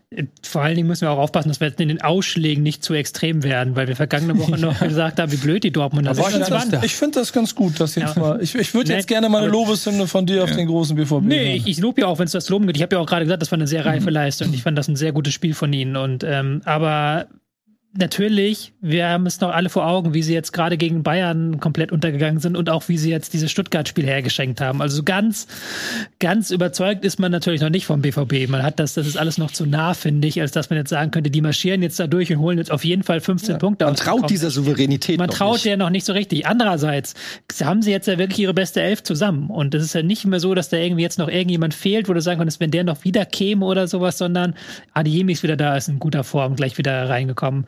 Guerrero ist wirklich in der Form seines Lebens gefühlt momentan gerade. Der hat auch richtig Bock auf diesen Meistertitel. Ähm, Brandt ist wieder in guter Form. Da hat er nach seiner kleinen Verletzung eine kleine Delle gehabt und der ist wieder gut drauf. Hummels hast du gerade schon genannt. Malen vor allen Dingen möchte ich da hervorheben. Malen ist jetzt auch endlich da, wo du ihn seit zwei Jahren sehen möchtest. Und die Innenverteidigung auch ganz wichtig. Sie gegen Stuttgart hat Dortmund am Ende ohne Innenverteidigung gespielt. Und das ist ja dann auch durch den individuellen Fehler, natürlich auch durch die grundsätzliche Aufteilung, sage ich mal, aber dann am Ende durch auch einen individuellen Fehler in de- der Innenverteidigung passiert. Und wenn dann natürlich Schlotterbeck, Süle und Hummels fehlen, dann hat Dortmund nicht die Quantität, um das irgendwie aufzufangen. Und die, ja, Schlotterbeck muss jetzt wieder verletzt runter. Hoffen wir mal, das ist nichts Wildes. Ähm, aber das ist natürlich schon ein Unterschied, wenn die drei da sind. Ja, und dann gibt's auch, ja, der Spielplan, ja, klingt auf dem Papier einfach, aber Wolfsburg ist jetzt auch nicht der einfachste Gegner, da weißt du nicht, was du bekommst. Und da äh, wird dann sicherlich auch Guerrero defensiv gegen Wimmer stärker gefragt sein. Auch so zwei, drei Fragezeichen. Kann halt da immer passieren, dass Dortmund noch auseinanderbricht. Aber auf dem Papier äh, könnte man ja, wenn sie jetzt diese Leistung vom Wochenende wiederholen, jetzt Woche vor Woche, dann könnte es was werden. Dann Kann's könnte es was werden. Ihr seht, äh, Fußball ist Tagesgeschäft und äh, gestern der Depp, heute der Held und wer weiß, was es morgen ist. Auf jeden Fall kann man nicht fünf Spiele äh, prognostizieren und davon ausgehen, dass jetzt schon ähm, alles vorbei ist. Es kann immer noch sein, dass am Ende die Bayern wieder Meister werden ähm, und kommen aus dieser Krise trotzdem mit der Schale raus und stehen mal wieder oben in München auf dem Balkon. Äh, Und das feiern wäre richtig schlimm. Weißt du warum? Weil dann haben wir so eine, so eine Bayern-Mannschaft, die so angeschlagen ist, wo es dann auf dem Sommertransfermarkt eine Reaktion gibt, eventuell, die dann die Bayern so stark macht, dass sie wieder eine zehn Jahre. Also weißt du, dann holen die Harry Kane und, und Lukaku und Was machst du, wenn sie für Kolomoani für 100 Millionen holen? Was passiert mit den 100 Millionen? Aber Ja. Was ich persönlich auch noch super geil fände, wäre, wenn beide Mannschaften jetzt weiter so rumdümpeln und dann dann noch irgendwie Union. Und Union Meister. und oder Freiburg jetzt noch alles Freiburg holen und dann Meister. plötzlich Was- heißt what? Was macht das mit dir? Naja, ist immer noch besser als die Bayern. Ja, also Union ähm, ist fünf Punkte plus Torverhältnis, also sechs Punkte hinter Dortmund. Das, äh, da muss Dortmund noch zweimal verlieren. Union muss auch alles gewinnen. Aber es wäre natürlich jetzt mal für die Geschichte, Wäre witzig. wäre es einfach unglaublich, wenn Union Meister werden Ja, die würde. spielen auch noch gegeneinander, also Mhm. nehmen sich noch gegenseitig Punkte weg und das Programm ist, ja, das war jetzt einfach nur der Versuch, dich zur Überleitung zu schubsen. Ja, aber das nehme ich natürlich nicht an. Natürlich nehme ich das an. Also kommen wir Wir zu. können, wir können jetzt jede Woche fragen, wer wird Meister? Ja, ich ändere jede Woche meine Meinung je nach den Ergebnissen. Ja. Je Je nachdem, wer vorne ist. Ich sag, ich, sag, ja, auch. ich sag Dortmund. Wow. Stark. Ja, ich, das ist echt ein sehr gewagter Tipp. Also wir müssen gucken, ob das. Ich will mir nicht, ich war Union oder Dortmund. Ich Ähm, 50-50. Tobi hat eine Brücke gebaut und die ist kurz davor, wieder eingerissen zu werden, weil sie nicht benutzt wird. Deswegen gehen wir da jetzt schnell rüber und ähm, wandern mal nach Gladbach. Die haben nämlich gegen Union Berlin gespielt und Union Berlin hat dieses Spiel 1 zu 0 gewonnen. Wie es Union nun mal so macht, ähm, mit äh, schnellen Leuten da vorne, mit Becker in äh, defensive Stabilität, Hm. äh, viel Physis Ähm, haben sie dieses Spiel gewonnen? Haben sie es verdient gewonnen, Tobi? Ich finde schon, weil ich, Gladbachs Saison trudelt aus. Das merkt man so richtig. Die sind so am Trudel die Trudel. Trudel, die Trudel. Mhm. Hatten jetzt auch viel Ballbesitz gegen eine Berliner Mannschaft, die wie immer gesagt hat, ey, wir gucken, dass wir die Stabilität in den Vordergrund stellen. Vielleicht kriegen wir dann irgendwie einen Ballgewinn im Zentrum, kriegen dann ein, zwei schnelle Konter über einen Becker, der sich sehr umtriebig gezeigt hat, ein gutes Spiel gemacht hat. Aber ansonsten ging es halt darum, nichts zuzulassen und dann in den entscheidenden Momenten da zu sein. That's it. That's it. That's the story, that's the story. Weil sie ja dann irgendwann diese Chance gemacht haben, auch mit einem sehr sehenswerten Tor, fand ich. Da haben sie Mhm. mal richtig gezeigt, hey, auf den Flügeln, die Gladbacher arbeiten da nicht ordentlich mit zurück. Die Außenstürmer lassen da gerne mal ein bisschen Raum, wenn sie so ins Zentrum reinziehen. Ähm, Roussillon konnte da völlig frei flanken. Becker mit einem wirklich sehenswerten Sehr, sehr Tor, stark finde ich. gemacht, ja. Ähm, macht das Ding dann rein und dann können sie es danach runterverwalten, sogar eigentlich noch mit ein, zwei Kontern hochschrauben. Aber ja, Gladbach ist jetzt nicht unbedingt der Maßstab für größere Aufgaben. Ja, aber wir sind an dem Punkt, an dem wir sagen, ja, komm mal, so ein Sieg in Gladbach ist für Union jetzt auch nicht der. Also das ist das alleine ist ja schon die Bewertung. Wobei es liegt auch so ein Stück weit an Gladbach natürlich in dieser Saison. Ja, So. na klar, da hast du recht, aber die haben auch Qualität davon und das musst du auch erstmal äh, wegverteidigen so und deswegen finde ich das schon auch beeindruckend, mit welcher Konstanz über die gesamte Saison dann Union auch solche Spiele gewinnt. Ich glaube, ich, ich glaub, Gladbach ist in so ein bisschen in einer ähnlichen Situation wie auch die Eintracht. Da steht auch ein großer Umbruch, wahrscheinlich mit weniger Geld ähm, bevor. Ähm, und es geht auch nicht mehr so, also bei Gladbach, die haben ja nicht mal mehr den Pokal oder so. Also da geht's jetzt in dieser Saison auch Mhm. um nichts mehr. Ist wahrscheinlich dann auch schwierig, da dann genauso sage ich mal, ähm, ehrgeizig oder, oder in, der, in der Form genauso zu sein wie Union, die gerade davor sind, etwas Sensationelles zu erreichen. Also ähm, plus, wir haben ja schon gesagt, Union spielt halt, was du auch gesagt hast, ne, die hatten jetzt auch wieder, weiß ich nicht, 38 Prozent Ballbesitz oder so. Ähm, dafür 57 Prozent Zweikämpfe gewonnen. Also so ein klassisches Union-Ding, was gegen so Mannschaften, die wie Gladbach, aber auch wie die Eintracht oder auch andere so auf, auf diesem Niveau, die nicht so gut sind wie Dortmund, Leipzig, Bayern, äh, aber trotzdem den Anspruch haben, die Favoritenrolle zu haben und das Spiel zu machen. Das ist einfach äh, genau das Antidot für, für diese Mannschaften diese Saison. Und äh, wenn dann die Mannschaft nicht hundertprozentig bereit ist, äh, die Knochen hinzuhalten, dann äh, hast halt wieder mal so einen 1 zu 0 Sieg für Union. Die übrigens ähm, fast 124 Kilometer im Kollektiv abgelaufen sind und das ist ein ziemlich hoher Wert. We- Weißt ihr, was ich ansage? Die Zahl ist schön, die bestätigt noch so einen Gedanken, den ich eben gerade hatte. Ich, ich mag schon Frühfahrt in der Saison einfach genau das, ich glaube, was du eben gerade gesagt hast, dass du an Mannschaften dafür loben musst, wie toll sie sind, dass wir scheinbar uns so ein bisschen im Gezeitenwechsel befinden, dass da doch jetzt nicht nur eine Überraschung, sondern mal drei Mannschaften in die Phalanx der standhandelsüblichen Mannschaften oben mit Disziplin, Matchplan und dann halt auch körperlicher Fitness äh, mit einstoßen können, was es so ja auch im Prinzip fast eine Dekade nicht gegeben hat, weil dann war es einfach die individuelle Qu- Qualität. Jetzt könntest du als Experte ein bisschen mehr dazu sagen, woran das liegt, aber mein, mein Bauchgefühl sagt mir, Spielsysteme haben früher Ja. dafür gesorgt, dass es einfach Es gab ja immer Mannschaften, die man in die Phalanx oben Ja, eine. eingebrochen sind. Einge, ne, aber eine, aber auch manchmal auch ein, zwei. Gab auch Saisonen, wo plötzlich Augsburg und Mainz mit vorne gespielt haben. Aber was ja das Besondere ist, ist, dass sie das ja jetzt schon seit mehreren Jahren machen. Dass Union ja jetzt zum wiederholten Male sich für Stimmt. Europa qualifizieren wird. Ja. Und auch Freiburg wird sich zum zweiten Mal am Stück für Europa qualifizieren. Also es war ja keine Eintagsfliege, der Erfolg. Und das gibt- wirklich ein nachhaltiger Erfolg, der sich einstellt. Und das ist ja auch das Beeindruckende. Union, du hast ja gerade schon gesagt, ist die Mannschaft mit den meisten gelaufenen Kilometern der gesamten Bundesliga, mit einer der besten Abwehrreihen der gesamten Bundesliga. Aber du hast ja, egal wen du da aufstellst, die haben ja da jetzt auch wieder mit einigen Wintertransfers gespielt. Ähm, Leiduni, Juranovic, die jetzt da wieder in der Aufstellung standen, die haben sich da so schnell eingefügt und machen das ja auch mit alles. Und die achten da schon beim, beim Kauf drauf, dass diese Spieler diesen Weg von Urs Fischer der totalen Kompaktheit mitgehen.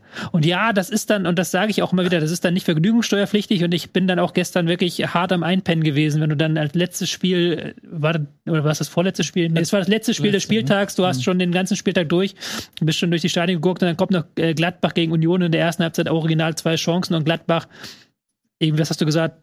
60 Prozent Ballbesitz und überhaupt nichts damit zustande bekommen. Aber de, die machen das, die ziehen das halt eiskalt durch. Also die ziehen das wirklich eiskalt durch, werden dann auch nicht schläfrig oder sind dann auch mal irgendwie in einem Zweikampf nicht da. Nein, die sind wirklich 90 Minuten in jedem Zweikampf da.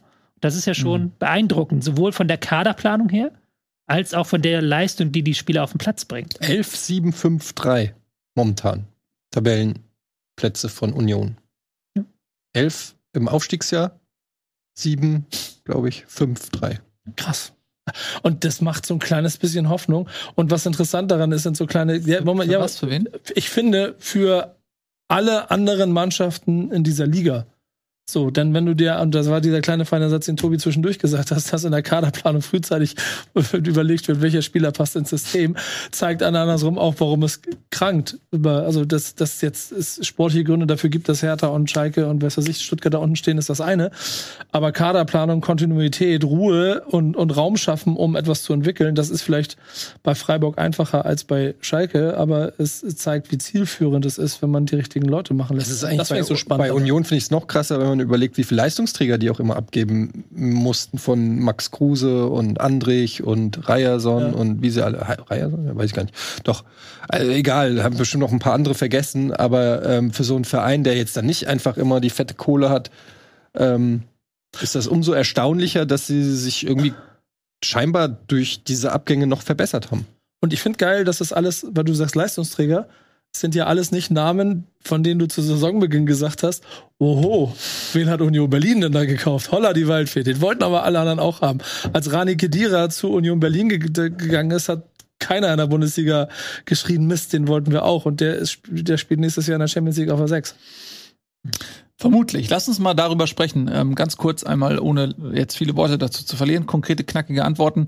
Wer spielt denn nächstes Jahr neben Dortmund und Bayern in der Champions League? Wir haben Union, Freiburg, Leipzig, Leverkusen im Kandidatenkreis. Ähm, Eddie, fangen wir mal bei dir an. Nehmen wir mal zwei Also ich, Namen. ja, ich sage auf jeden Fall, Leverkusen wird das noch äh, schaffen. Irgendwie glaube ich, dass die so, diese Form, dieser ganze Run, der war jetzt nicht umsonst. Den werden die sich jetzt noch vergolden, die sind so selbstbewusst. Also Leverkusen, du wolltest kurze Sätze, sorry. Und ähm, Leverkusen kommt noch rein. Und dann Union. Mhm. Ich glaube, Stichwort Restprogramm Leipzig knapp vor Leverkusen, aber auf jeden Fall Union. Tobi.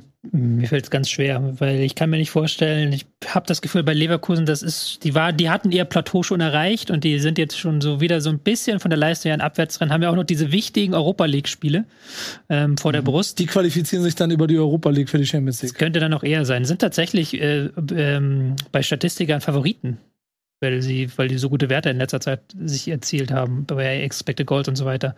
Die haben das aber auch krass gemacht, ne? Also es war krass. Also ich meine, dafür, dass sie- ich wusste nicht vorher nicht, dass es vor dieser Saison nicht, dass es Saint-Gilloisor gibt. Und die haben ja auch schon jeden und seine Mutter geärgert und wie krass Leverkusen die souverän rausgehauen hat. Ja, das Hinspiel war nicht so souverän. Also da war halt vom ganz im Rückspiel. Gegenteil. Da war lange Zeit. Ich rede vom Rückspiel. Ich rede nur vom Rückspiel. Okay. Und, und ich glaube, Union gegen von Union und Freiburg nur einer. Und ich glaube, die spielen das dann aus gegeneinander in zwei Wochen. Dann haben wir noch ein direktes Duell gegeneinander. Und Leipzig, ja. Leipzig möchte ich halt ungern abschreiben, weil die, Weil du die liebst. weil ich die, ja, ich liebe liebst Leipzig über, über alles. Aber die von der reinen Leistung her waren die zuletzt besser, als die Punkte es gesagt haben. Er ist Supporter schon seit Markranstadt. Also äh, ich sag mal äh, folgendes. Ich glaube nämlich auch, dass Leipzig noch ein Wörtchen mitspielt. Die, äh, die, es gibt zwei Schlüsselspiele für Leipzig. Das ist das äh, Auswärtsspiel in Freiburg am, am 31. Spieltag und dann äh, am 33. müssen sie gegen die Bayern ran. Also es sind zwei sehr, sehr schwierige Spiele. Sie haben jetzt wieder mit ähm, Olmo und Kunku eigentlich volle Kapelle am Start. Also das äh, hat ihnen dann doch gefehlt. Und wenn die ähm, irgendwie noch mal in Form kommen, dann glaube ich schon, dass sie eigentlich diese, ja, die, die Punkte auf Freiburg noch aufholen können. Ähm, und dann würde ich sagen, Union hat das Polster, die schaffen es jetzt irgendwie, auch wenn sie kein leichtes Restprogramm haben. Ähm, und ich glaube, fast Leipzig fängt Freiburg noch ab. Und ähm, Ja, aber dann, ja, ich meine, ey, es kann alles passieren. man muss auch aber aufpassen, dass man sich nicht zu sehr blenden lässt. Aber von den Kandidaten hatte Freiburg schon das beste Spiel gemacht am Wochenende. Ja, aber Freiburg hat, danke für die Brücke, auch gegen ein sehr ähm, schwaches Schalke gespielt und hat auch richtig Bock gehabt. Und in dem Fall ähm, ja, war der qualitative Unterschied dann doch deutlich spürbar. Ja. Ähm, 4 zu 0 haut Freiburg Schalke 04 weg. Absolut verdient, auch in der Höhe. Das war relativ schnell klar, dass an dem Tag für Schalke nicht so viel zu holen war. Da muss man ähm, eher sich darüber freuen, dass die Kandidaten im Abstiegskampf Bochum, ähm, Hertha nicht gewonnen haben. Stuttgart hat ja ähm, immer einen Punkt geholt gegen Augsburg, was, wo man ja auch fast sagen kann, Augsburg ist ja eigentlich auch noch mit drin. Also war das vielleicht fast sogar ein Wunschergebnis. So ist Augsburg nämlich zumindest noch nicht äh, aus der Verlosung raus. Ähm, aber lass uns mal erstmal nach oben gucken ähm, und über Freiburg reden, bevor wir dann zum Abstiegskampf kommen. Das war ein, ein, ein frisches, ähm, lustvolles Freiburg, die einfach Bock hatten und mit einem äh, starken Gregoritsch angeführt, Mhm. der zwei Tore geschossen hat, fast noch einen Hattrick gemacht hätte. Ja. Äh, ihre Hausaufgaben gemacht haben einfach. Ja, war tatsächlich ähm, fast schon das Spiel, wo sie in dieser Saison am stärksten an das Klischee, was Etienne gerade genannt hat, rangekommen sind, weil sie in der ersten Halbzeit relativ wenig Ballbesitz hatten, dann sehr stark gerade nach diesem 1-0 gesagt haben, hey, jetzt hier, Schalke, ihr kriegt da sowieso nichts ordentliches hin, wir verteidigen eure langen Bälle weg und dann gucken wir, dass wir sehr schnell reinkommen, dass wir sehr schnell die äh, eindrückenden Außenstürmer an den Halbräumen finden und das haben sie immer wieder geschafft. Und Schalke war dann absolut überfordert mit den Angriffen, mit dem 4-2-3-1 der Schalker. Das hat nicht funktioniert. Die Außenverteidiger sind zu schwach, muss man jetzt in diesem Spiel ganz deutlich sagen. Auf den Positionen hatte eigentlich ähm, Freiburg immer einen freien Mann und sie konnten sich so gut wie immer im 1 gegen 1 durchsetzen. Matriziani und Uron waren da wirklich nicht auf der Höhe. Ähm, und dann war das das lo folgerichtige, logische Ergebnis. Und am Ende noch schmeichelhaft. Also Ja. ich glaube, allein in den letzten 15 Minuten äh, hätten die noch mal vier Tore schießen können, haben dann teilweise wirklich leichtsinnig ihre Konter äh, Chancen verspielt, aber sind teilweise gab es da zwei gegen zwei Eins-Situationen en Hauf. Also das war äh, krass, wie also es hätte auch hätte wirklich doppelt so hoch ausgehen können das Spiel. Was ja auch für das. Torverhältnis für beide Mannschaften Ja. nicht so ohne Bedeutung ist. Denn Freiburg hat ähm, plus 8, was das schlechteste Torverhältnis da oben drin ist. Und insbesondere, wenn man auf Union blickt, die haben plus 13, gibt es da noch einen Verein, der in Reichweite ist. Also das kann im Zweifel einen Punkt ausmachen. Auf der anderen Seite haben wir Schalke, die haben minus 30. Klingt erstmal hoffnungslos verloren, aber auch da hat man mit Hertha minus 24 und vor allem auch Bochum mit minus 34 Mannschaften, die da ähnlich äh, positioniert sind. Also am Ende kann durchaus auch ein Torverhältnis noch einen Unterschied machen. Ja. Das Problem ist für Schalke natürlich, dass du dir einerseits sagen kannst, ja gut, wir reisen nach Freiburg. Freiburg, die kommen halt wirklich raus und wollen nicht in der ersten Minute dann auffressen, machen früh das Tor und können dann eben genau in diese Schwächen von Schalke reinspielen, nämlich dass Schalke spielschwach ist. Andererseits hat Schalke eben nur noch so eine Art von Spielen. Also sie können jetzt nicht bei jedem Gegner sagen, sie können jetzt nicht bei Mainz, Bayern, Frankfurt, Leipzig sagen, na gut, gegen die müssen wir nicht gewinnen. Doch gegen irgendjemand von denen wirst du in den kommenden Wochen gewinnen müssen. Wenn du Ja. es nicht jetzt machst gegen Werder Bremen, spätestens dann gegen Mainz, gegen Bayern oder gegen Frankfurt oder gegen Leipzig. Und dann ist natürlich diese Performance in diesem Spiel lässt dann natürlich alle Alarmglocken schrillen. Weil du warst auf dem Flügel nicht, nicht, äh, nicht konkurrenzfähig. Du hast es eben mit dieser Mannorientierung diesmal nicht geschafft, die Gegner zu decken, weil der eben zu flexibel gespielt hat mit den eindrückenden Außenspielern. Du hast nach vorne nach diesem 0-1 nichts zustande gebracht. Und das darfst du halt, das darf halt auch nur ein Ausrutscher sein. Das darf nicht sein, dass du gegen große Gegner so aussiehst aktuell. Ja. Weil wenn du natürlich in die Rückrunde guckst, Derby jetzt mal ausgeklammert, sie haben sehr häufig Punkte geholt gegen Teams, die aber auch mit da unten drin, drin hängen. Die wichtigen Spiele haben sie gewonnen. Aber jetzt müssen sie halt aber Punkte holen gegen die Teams, die besser sind als sie. Und dann eben auf den Flügeln da sein, in den Halbräumen da sein und auch im Spielaufbau mehr Ideen als ein Außenverteidiger spielt den Ball lang irgendwie ins Zentrum rein und da soll dann frei gucken, was er macht. Aber wo soll das jetzt herkommen? Also ich glaube, das, Tirode jetzt in dem Spiel. Ja, aber wo, wo soll das denn herkommen? Aufgrund der Konstellation, aus der Schalke zu Halbserie gekommen ist, dass sie jetzt überhaupt noch im Rennen sind, ist ja schon ein, ein weiter Weg, den sie im Prinzip da gegangen sind. Das Restprogramm wird's nicht leicht machen und sackschwer. Wir können es ja einmal kurz sagen. Ja, Bremen ähm, ist, klingt blöd, aber ist fast noch das leichteste Ist- Spiel. ist- ne? Dann haben sie Mainz, für die geht's um was. Dann haben sie die Bayern. Die Bayern werden voll im Meisterschaftskampf sein dann noch. Dann Beide haben sie auswärts. In Mainz und in München. ja, also das wird sackschwer. Dann haben sie Frankfurt. Da muss man sehen, okay, sind die noch im Pokal? Wie, so was, was ist deren Es Motivation? wird nicht schwer. ähm, und dann haben sie am letzten Spieltag Leipzig und auch da kann es eben sein, dass es für Leipzig noch um die Champions League geht. Also das ist vielleicht von allen ähm, das schwerste Programm und damit meine ich nicht nur die Abstiegskandidaten, sondern generell ein sehr, sehr schweres Programm. Ja, genau. Und äh, dann, dann lass uns mal, also wenn man dann kurz darauf guckt, und das hast du ja selber beschrieben, wo sie Punkte, wie sie gemacht haben, das ist ja dann doch recht rudimentär, was, was, was Reis da gebaut hat. Kämpfen, eins gegen eins Situationen schaffen, den Gegner mürbe machen, an irgendeiner Stelle zu Fehlern zwingen und dann über, überfallsartig mit auch rudimentären Mitteln versuchen, die Murmel da irgendwie reinzuhauen. Und ähm, dass das nicht gegen Freiburg klappt, also war von vornherein, glaube ich, relativ also ein theoretisches Blatt hätte auch schon gesagt, dass die Wahrscheinlichkeit relativ gering. Und wenn du dann nach fünf Minuten oder so 1 zu 0 zurückliegst, dann ist es, glaube ich, der Moment, dass du das vielleicht auch mental das Spiel abschenkst, spätestens am zweiten, weil du weißt, was da alles noch kommt. Ja, äh, auch die Gegentore, wie sie dann gefallen sind, die ersten beiden, das war auch sehr, sehr simpel, langer Ball und dann sind, ist plötzlich Freiburg in der 3 gegen 2 Situation. Also das war, war wirklich nicht gut. Also das darfst du dir nicht wiederholen aus Schalker Sicht. Ja, ich, ich, bin, ich bin am Samstag bin ich, bin ich auf Schalke mit Werder. Ähm, bitte? Nee, ich sagte nur klar. Ja, ja genau. Äh, nee, hat, da war ich auch mit Pillow und so. Und das tut mir um den echt schon ein kleines bisschen leid, weil, wie du schon eben richtig gesagt hast, eigentlich ist das das Spiel, wo sie am ehesten nochmal Punkte sammeln können. Ich sehe auch einen Heimsieg gegen Frankfurt, ehrlicherweise, weil das statistisch, habe ich gesehen, auch für Frankfurt nie ein besonders gutes Pflaster war. Und mit der mentalen Schwäche, die Frankfurt gerade hat, sind das die beiden Spiele, wo du dir Punkte sammeln kannst. Und da musst du mal überlegen, ob 30 reichen. Aber wenn alles ganz blöd läuft, ist das dann schon zu spät vielleicht. Ja, vor allen Dingen ehrlicherweise, weil so wie Bremen gegen Hertha aufgetreten ist mit einer Mannschaft wie Hertha mit einem neuen Trainer und voller Euphorie und wie die die halt so eiskalt haben auseinandergenommen, Mhm. kann ich mir, also ich bin emotional näher dran an Schalke soll mal einen Punkt holen, als die Werder Bremen-Truppe, die da im Bus anreisen wird. Ich glaube, das wird kein einfaches Spiel für Schalke gegen die Bremer gerade. Nö, absolut. Und dann äh, musst du genau gucken, wo kommen diese Punkte noch her und äh, muss man auch gucken, was Ja. äh, haben dann die anderen Abstiegskandidaten da noch ähm, für ein Restprogramm und da hat Schalke, wie gesagt, das Schwierigste vor der Nase. Lass uns aber trotzdem mal ein bisschen noch äh, von oben herab, dann kommen wir noch ausführlich zum Abstiegskampf gleich. Ähm, wir haben jetzt Freiburg gemacht, dann lass uns mal nach Leipzig schauen. Die haben nämlich jetzt gegen Leverkusen dieses wichtige Spiel gehabt und sie waren meiner Meinung nach auch nicht die schlechtere Mannschaft. Sie haben ganz gefällig gespielt, hatten auch ihre Chancen, aber Leverkusen ist momentan sehr, sehr gut drauf, hat auch eine gewisse Effizienz im Abschluss und vor allen Dingen haben sie jetzt ähm, gerade gegen so Mannschaften, die auch gerne mal Ballbesitz haben, eben diese schnellen Spieler Frimpong, Diaby, aber auch ein Amiri, die, ähm, äh, ein Adli, Amiri ist nicht so schnell, aber ein Adli ist noch recht schnell ähm, und mit diesen, mit diesen Vorstößen, schnelle Bälle in die Spitze, Farm, gib ihm, Sprintduell gewinnen und dann irgendwie querlegen, in dem Fall auf äh, Lojek. Ähm, das funktioniert einfach gerade wunderbar und da hat äh, Leverkusen Leipzig ähm, ja, den, auf diese Art und Weise den Schneid abgekauft. Ich würde nicht sagen, dass Leipzig die schlechtere Mannschaft war. Sie hatten am ein bisschen am Ende auch das fehlende Spielglück. Da gab es einige knappe Szenen auch. Ähm, dieses eine Ding erinnere ich mich, als äh, von der Linie gekratzt wurde, da der Ball. Also es äh, hätte auch anders ausgehen können. Am Ende dann dieser Elfmeter noch mit gelb-rote Karte für äh, Schoboslai, was auch aus seiner Sicht völlig blöd ist, weil die erste gelbe Karte war, glaube ich, wegen Meckerns oder wegen irgendwas Unnötigem.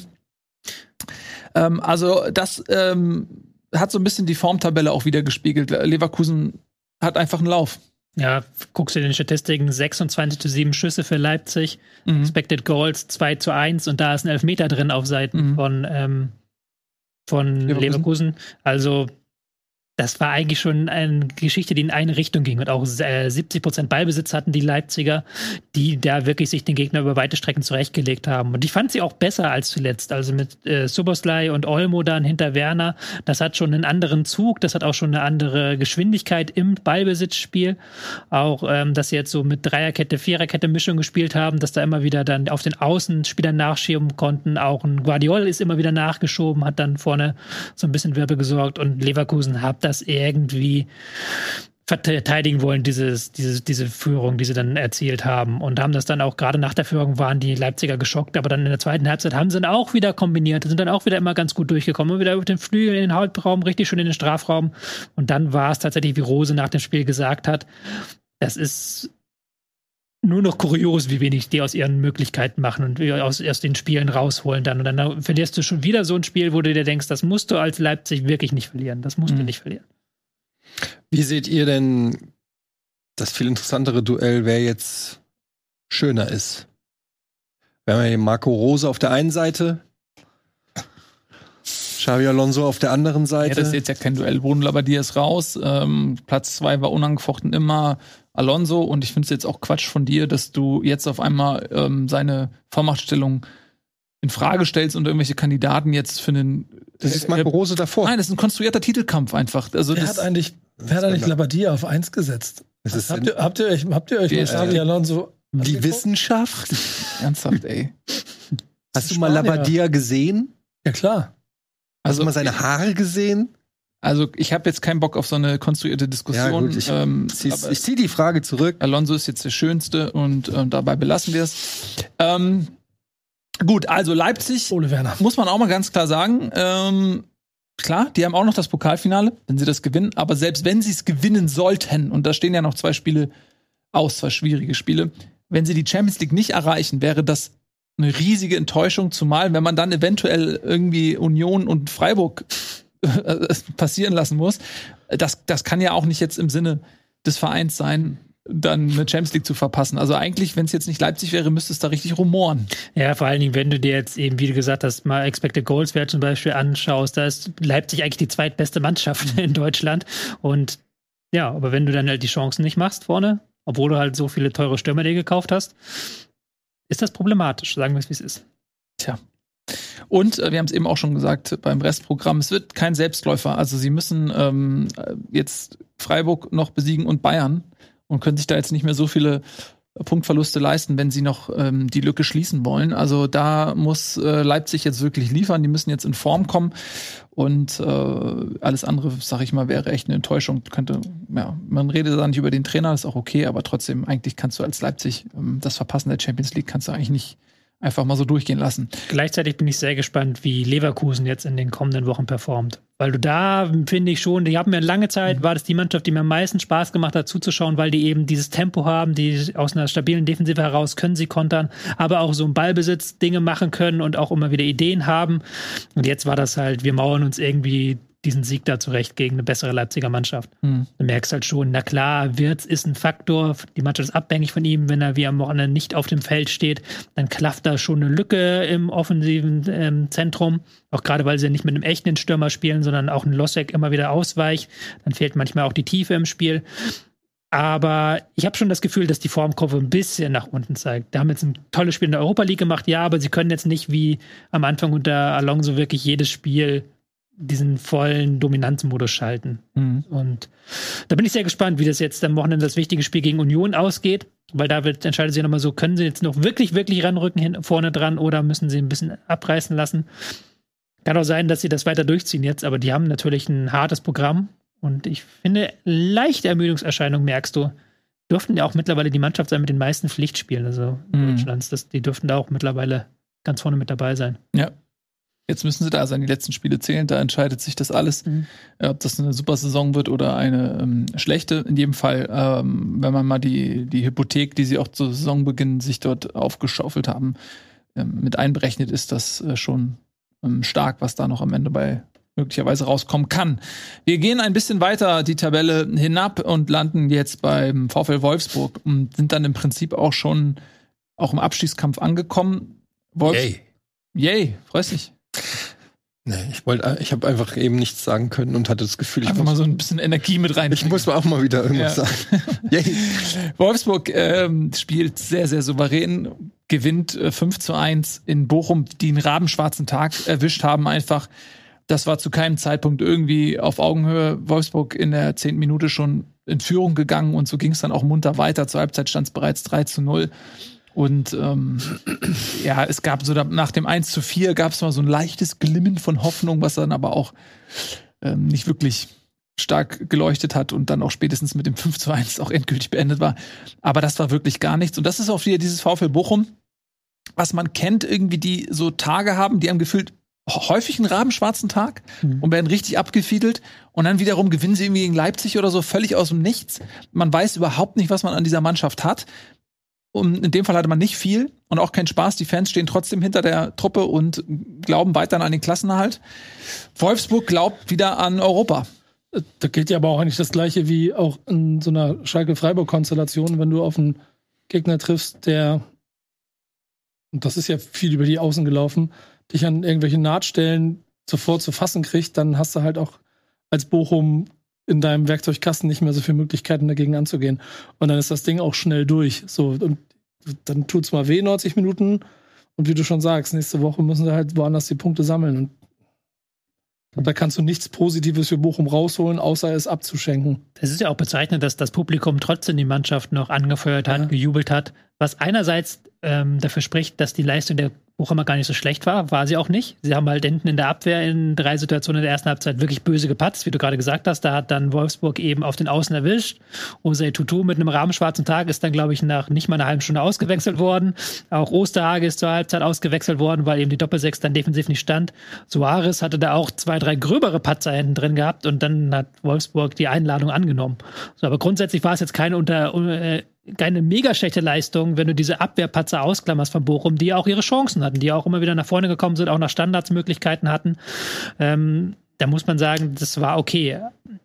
Und das hat das Publikum dann auch honoriert. Die haben gemerkt, okay, die kämpfen hier, die sind jetzt nicht so, dass sie da überhaupt nichts reinwerfen, die versuchen es.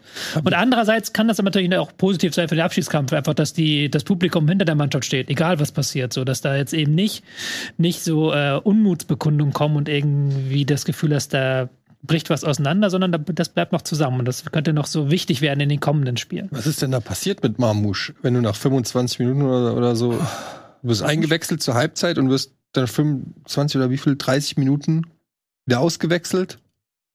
Hat er was gemacht? Oder hat er etwas nicht gemacht? Weiß es einer? Ich weiß, ich habe es nicht gesehen, deshalb frage ich mich nur. Ich frage Mhm. für einen Freund. Also er war nicht verletzt, das war ja das Thema. Er war Nee, nicht ich habe verletzt, auch sondern er äh, hat die Stimmen von Kovac danach gehört. Mhm. So, ihm ging es wohl darum, dann äh, Stabilität reinzubringen, aber er hat jetzt Luca Waldschmidt dafür gebracht. Also ist jetzt ja auch ein offensiver Wechsel. Also Frankfurt, äh, nicht Frankfurt sage ich schon, Wolfsburg hat dann nach der Halbzeit schon sehr stark versucht, dieses zu sagen, ja, wir haben jetzt drei, wir haben jetzt ja diese 4-0-Führung und wir verwalten das irgendwie. Und Bochum hat aber weitergespielt. Die haben halt immer wieder weiter verlagert und gerade ähm, das Nachrücken bei Wolfsburg hat nicht mehr funktioniert. Also kann schon sein, dass er da mit der defensiven Leistung von Mamouche einfach nicht zufrieden war, dass der da nicht genug gemacht hat. Also das, das 5-1 ist auch völlig brutal gewesen für Bochum. Das muss man wirklich nochmal unterstreichen. Das war kein 5-1-Spiel.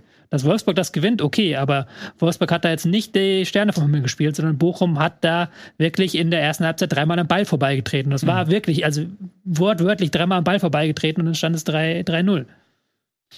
Ja, ah, das ist auch so ein Kovac-Ding. So, ein- so ein Spieler, bei dem stand, ähm, den, den so öffentlich zu demontieren und zu sagen, so, nee, äh, ich nehme dich wieder raus nach 20 Minuten, obwohl das Spiel im Prinzip gelaufen ist. Äh, das ist schon. Das ist ein Statement auf jeden Fall. Und ich ja. meine, gut, Marmusch äh, wechselt den Verein, also er kann sich da jetzt nicht mehr viel kaputt machen und kann dadurch aber trotzdem noch mal auf den Tisch hauen so.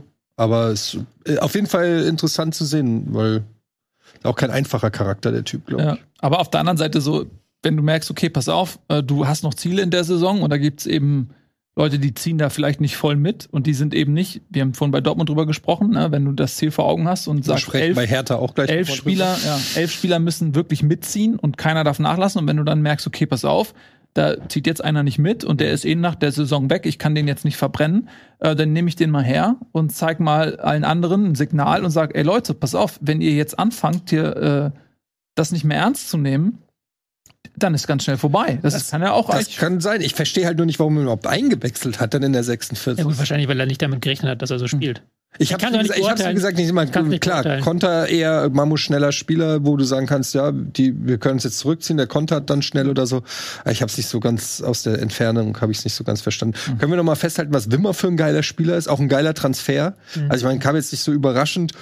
Er hat in Bielefeld schon geil. Ähm, war Bielefeld, ne? Ja. Mhm. In Bielefeld geil gespielt und war halt immer Verletzungspech gehabt und so. Aber für mich ist es auch einer. Ich sag's jetzt hier. Ich lehne mich Für ins Eintracht. Fenster. Einer für die Eintracht. Nee, leider nicht. Aber einer für die Nationalmannschaft. Nee, ist ja kein Deutscher. Ja, spielt er ja schon. Für die, lass mich doch mal ausreden, für die österreichische. Wer ist einer für die österreichische Nationalmannschaft? Weil da spielt er auch schon. Das spielt er schon. schon Ja, was ist jetzt an dieser Aussage falsch, Nico Beckspin? Lass mal im Bochumer Restprogramm noch mal kurz einen Blick drauf werfen, weil ich ja schon noch eine kleine Liebe für den Machen wir gleich. habe. Pass auf, wir machen einen kleinen Spannungsbogen. Wir gucken uns gleich das unfassbar nervenaufreibende Schlussprogramm des VfL Bochums an und sprechen auch dann darüber, wem wir die meisten Chancen im Abstiegskampf zurechnen. Nach einer klitzekleinen Pause.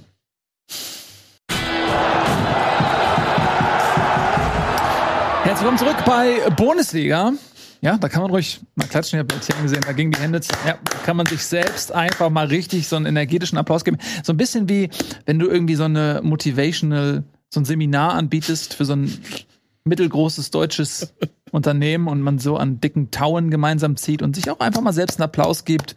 Und dann geht man noch zum Abschluss schön in, oben in die Bäume rein, in so ein Parcours. Ne? So, Einfach sowas.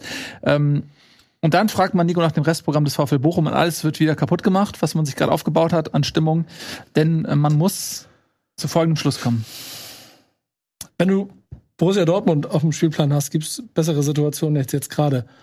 Und das ist äh, bei ein paar Konstellationen ganz interessant, weil Bochum sich ja schon in dieser Saison auch mal Punkte gesammelt hat gegen Mannschaften, wo der Trainer danach dann wie bei deinem äh, Lieblingsclub RB Leipzig halt äh, fassungslos äh, im Fernsehen äh, stand und äh, sich darüber gefragt hat, wie kannst du wegen einem Einwurf ein Spiel verlieren? Und das ist ja ehrlicherweise das, worauf der VfL Bochum wahrscheinlich auch den Rest der Saison und der Konstellation Hast du dich ausgerechnet jetzt um hat. deine eigentliche Aufgabe rumgedrückt, das Restprogramm? Nee, das, ich, VfL das war meine? Einladung zu, zum Restprogramm. Ah, ich, ich, lautet- Leute, lasst mich da mal ein bisschen ausführen. Die Einladung besser ist als die Party. Ja, richtig, genau. Um dann dieses Trauerspiel von zu Hause gegen Dortmund, in Gladbach gegen Augsburg, bei der Hertha, munkelt man, da geht's dann um alles und zu Hause gegen Leverkusen am letzten Spieltag. Also ich finde, das ist das humanste Programm Mhm. noch. Also gerade im Vergleich zu Schalke, aber auch jetzt nicht easy. statistisch finden Leute das von Hertha noch einfacher. von Hertha. Mhm. Okay. Ja, das stimmt. Hertha, die haben jetzt erstmal Bayern. Das äh, dürfte nichts kannst du werden. Aber dann haben sie, oder? und das ist das Ding, dann haben sie halt Stuttgart und äh, Köln, Bochum, Wolfsburg. Und da kommt es, glaube ich, auch so ein bisschen drauf an. Ne? Also, Wer wo, wann in der Saison noch, also wer schon Urlaub geplant hat. also sagen wir so mal, gegen Bayern wird es schwer für, für Berlin. In aller Regel müssen sie das jetzt verlieren, solange es für die Bayern noch um was geht. Die wollen was wieder gut machen. Und wenn da noch ein Fünkchen der alten Bayern irgendwo in dieser Mannschaft vorhanden ist, dann werden sie da jetzt eine Trotzreaktion zeigen wollen. Da würde ich gerne noch mal eine Frage stellen. Immer gerne.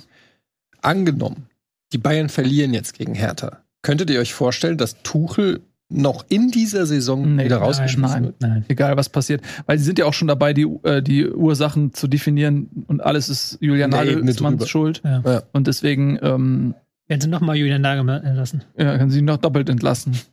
Nee, also das, also ich, das, das kann ich mir beim besten Bild überhaupt nicht vorstellen. Aber ich meine, nur, die äh, Hertha hat dann natürlich noch Stuttgart und das wird ein, ein Schlüsselduell Köln, für die wird es um nichts mehr gehen dann. Und da haben sie wieder Bochum und äh, Wolfsburg hat Hertha auch noch und da könnte es theoretisch auch noch um was gehen. Aber wir wollten über Bochum erstmal sprechen ähm, und das Restprogramm. Und da finde ich, äh, hast du jetzt ähm, mit Gladbach, Augsburg und Hertha dann drei Spiele, 31., 32., 33. Spieltag. Das sind die drei Spiele, die es entscheiden. Da müssen sie punkten. Weil Leverkusen wird schwer und Dortmund wird schwer. Punkt. Aber generell muss man sagen, wenn du im Abstiegskampf bist, es gibt gar kein, Le also es gibt, wir können jetzt hier noch zehnmal drüber diskutieren, ob Freiburg leichter ist als, als was auch immer. Aber ich finde, äh, als, als, äh, wenn du im Abstiegskampf bist, sind alle anderen Mannschaften besser als du. Du gehst in keinem, kein Spiel als Favorit. Und ähm, da gibt's einfach keine äh, Aber einfachen es ist schon so, als du noch, weißt du noch, als Frankfurt, lange ist es her, als Frankfurt äh, immer gegen den Abstieg gespielt hat, da hast du auch immer jedes Spiel genau durchanalysiert und gesagt, okay, da könnte es was geben, da könnte es nichts geben. Und so nie weiter. hat's gestimmt. Und naja, aber es ist ja schon so, dass man, wenn man äh, in so einer Situation ist, schon sich genau für jeden Spieltag denkt, oh fuck, da muss ich, da kann ich nicht und so. Ja, ich macht ja auch Spaß und sonst hätten wir auch keine Sendung mehr. Aber ich, ich meine nur, ich erinnere damals, als die Eintracht mit Adi Hütter äh, quasi äh, auf dem Champions League Platz war und dann gegen den schon abgestiegenen FC Schalke 04, äh, der damals auf Abschiedstournee äh, war, noch äh, die Champions League hergeschenkt, hat auch keiner mitgerechnet, aber jeder hat gesagt, ja, für die Eintracht geht's da um, um historischen Einzug in die Champions League, für Schalke geht's um nichts mehr. Ja, und dann bist du da und wenn dann die Spieler selber so denken, wenn die auch nur ein Prozent lang so denken und dann hast du aus irgendeinem Grund sind es trotzdem alles Fußballer, die Bock haben irgendwie äh, zu zocken. Ich will damit nur sagen, Ja. Leute, Lass uns zurückkehren zum aktuellen Spiel. lasst uns über das reden, was wir mit unseren eigenen Augen gesehen haben. Mhm, Da gibt's ja so einiges. Zum Ja. Beispiel haben wir gesehen, dass äh, äh, Köln Das zum Beispiel. Das Schönes der erste FC Köln nämlich auch eingegriffen hat in den Abstiegskampf, hat sich selbst selbigem endgültig entledigt und mit 3 zu 1 in Hoffenheim gewonnen, was so ein bisschen überraschend kam für mich, weil ich das Gefühl hatte, dass Hoffenheim jetzt so ein bisschen in die Spur gefunden hat und Köln, das sich eher schwer getan hat, auch in den letzten Wochen. Und deswegen so ein fast schon antizyklischer Sieg, finde ich, der Kölner in Hoffenheim, der nicht unverdient war. Ähm, und der natürlich jetzt dazu führt, dass Hoffenheim weiter tief im Abstiegskampf bleibt. Die hätten auch einen großen Befreiungsschlag hinlegen können. Und Köln ist, glaube ich, jetzt durch. Die müssen sich keine Sorgen mehr machen. Und eine kleine Erwähnung noch, die so ein bisschen untergegangen ist. Jonas Hector ähm, beendet zum Saisonende seine Karriere. Ähm, und zwar auf die Art und Weise, wie er auch selbige geführt hat. Sehr bescheiden, ohne großes Spektakel. Hat es von seinem Trainer verkünden lassen auf der Pressekonferenz. Keine eigene Pressekonferenz, wie sie es vielleicht andere ehemalige Nationalspieler gemacht hätten. Ähm, ein weiterer Spieler, der Köln fehlen wird, wenn man das jetzt mal nicht emotional, sondern sportlich beleuchtet, muss man ja feststellen, die Transfersperre, vielleicht wird sie aufgehoben gegen eine Ablösezahlung an diesen ähm, abgebenden Verein des Jugendspielers, aber eventuell bleibt sie auch bestehen. Und wenn du dann nicht reagieren kannst und einen weiteren, eine weitere sportliche Säule und auch menschliche verlierst mit Jonas Hector, sicherlich nicht einfach für den ersten FC Köln, aber für den Moment kann man zumindest mal sagen, der Klassenhalt ist klar und damit kann man sportlich planen mit der ersten Liga. Also zum einen möchte ich kurz äh, Davy Selke zum dritten Bundesligator Ja. gratulieren. Wenn er nicht verletzt gewesen wäre, wären es vielleicht schon fünf jetzt. Ja, stark. Ähm, ich frage mich, ob das, was du gerade gesagt hast, ich habe da eben gerade so drüber nachgedacht, wahrscheinlich wissen die bei Köln schon, dass sie eine Transferphase haben werden, sonst würden die zu Jonas Sektor sagen, Bubbele, mach noch ein Jahr. Weil das ist sein Herzensverein, er ist 32, er spielt eine gute Saison, der könnte jetzt noch ein Jahr dranhängen. Es gibt jetzt keinen Grund, unbedingt dieses Jahr Karriereende zu machen, wenn dein Verein dich noch braucht, oder? Weiß ich nicht. Vielleicht hat er einfach keinen Bock mehr. Er hat er gesagt, Ja, aber es geht nicht immer nur um Bock. Es geht auch um Verpflichtungen. Und ich schätze ihn schon so ein, dass ihm der Verein auch am Herzen liegt und äh, ist jetzt noch nicht so, er hat keine krasse Verletzung, er ist nicht 36 oder so, er könnte, glaube ich, noch ein Jahr, er hat ja auch jetzt in dem Spiel gut gespielt, also ist jetzt noch nicht so, dass, ich sag nur, vielleicht ist das ein Hinweis darauf, dass man intern in Köln vielleicht schon eine Lösung für das Problem hat.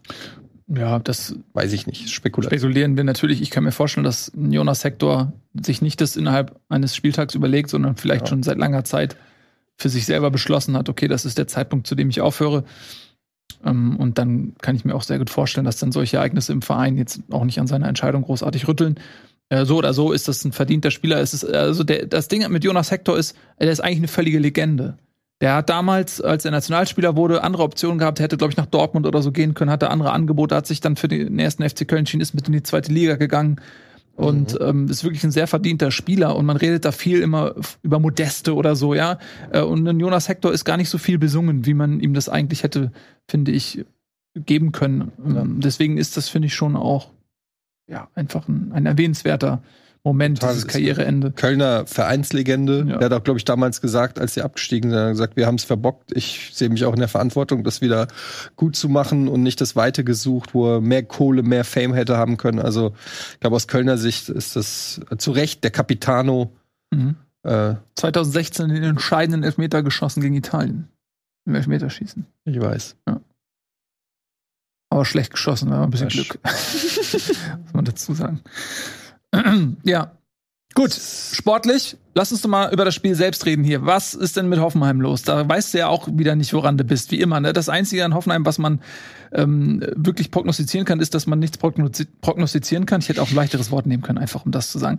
Äh, Woran liegt das? Wie kann das sein, dass die Mannschaft sich da so raus, also erst einfach 20 Spiele nichts reißt, sich dann da rauswühlt, drei Spiele Folge gewinnt und dann jetzt aber wieder gegen dann doch eher formschwache Kölner so klar den kürzeren zieht? Ich war im Stadion.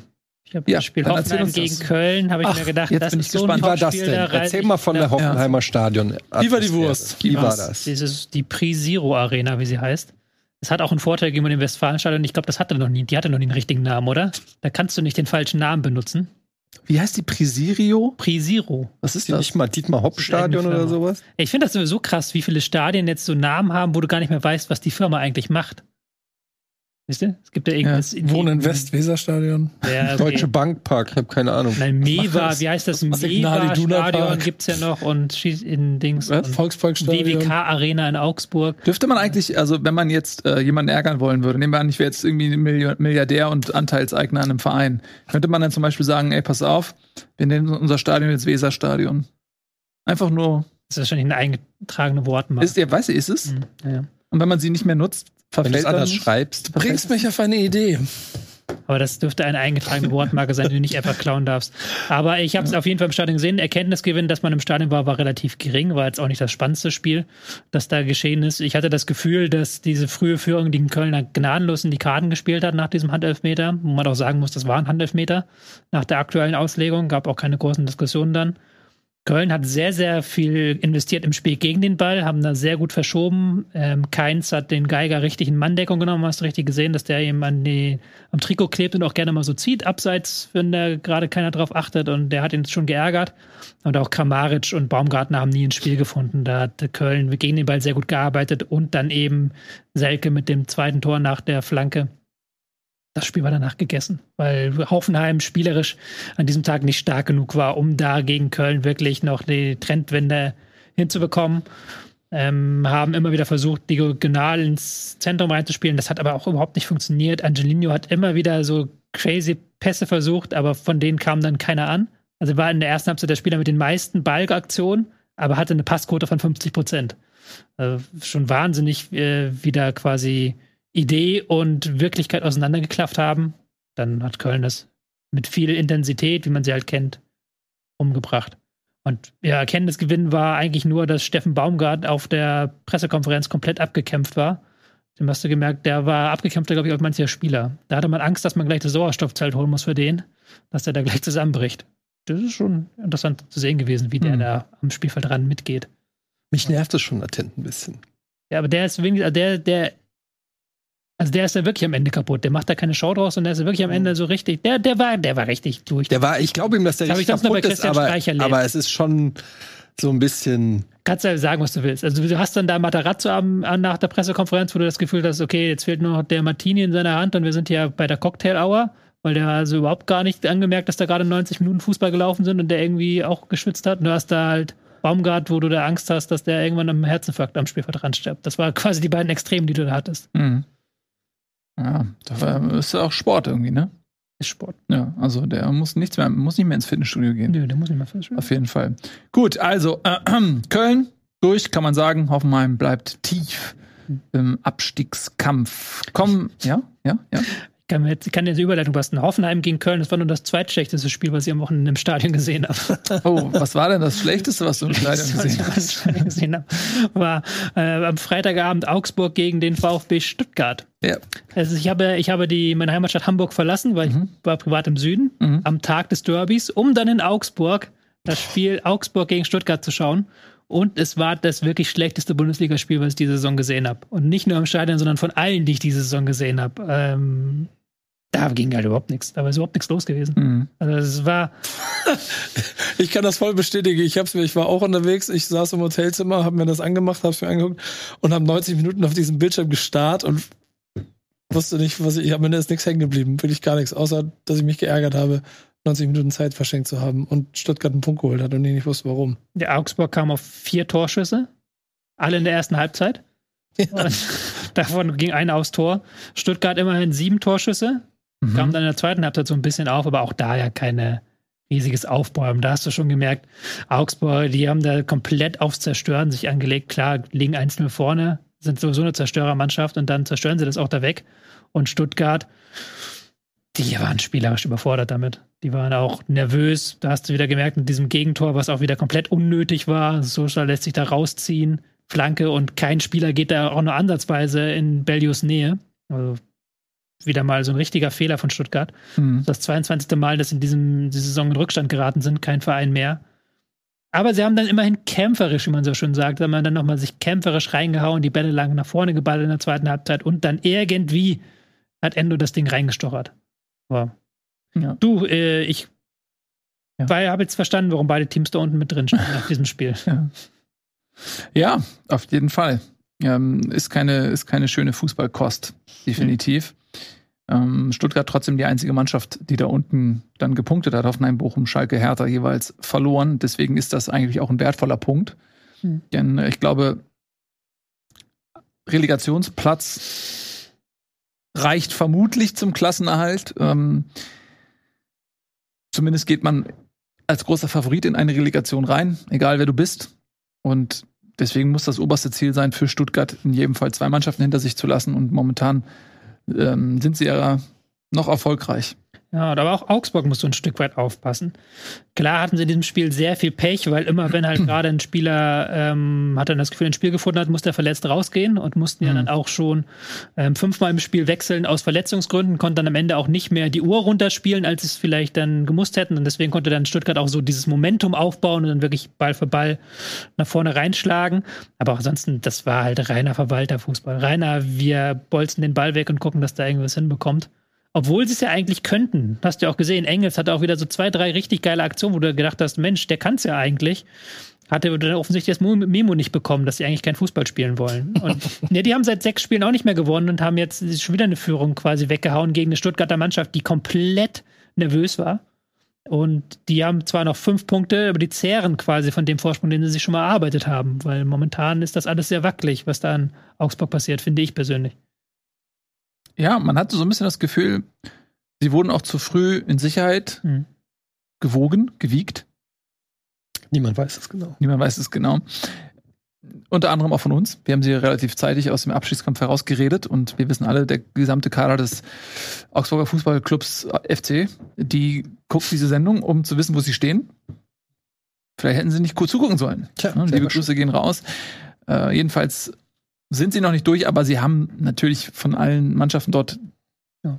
komfortable fünf Punkte Vorsprung auf den Relegationsplatz. Es sind sogar sechs plus Torverhältnis auf äh, Schalke, die das schwere Restprogramm haben. Und es sind acht Punkte plus Torverhältnis auf Hertha. Also ich glaube schon, dass man Augsburg, also selbst wenn sie alle Spiele verlieren, müssen wir erstmal zusehen, dass die anderen Vereine dann überhaupt noch, Mhm. äh, also Schalke müsste sieben Punkte holen, wenn Augsburg alles verliert, um sie noch einzuholen. Also das wird so oder so, glaube ich, relativ unwahrscheinlich.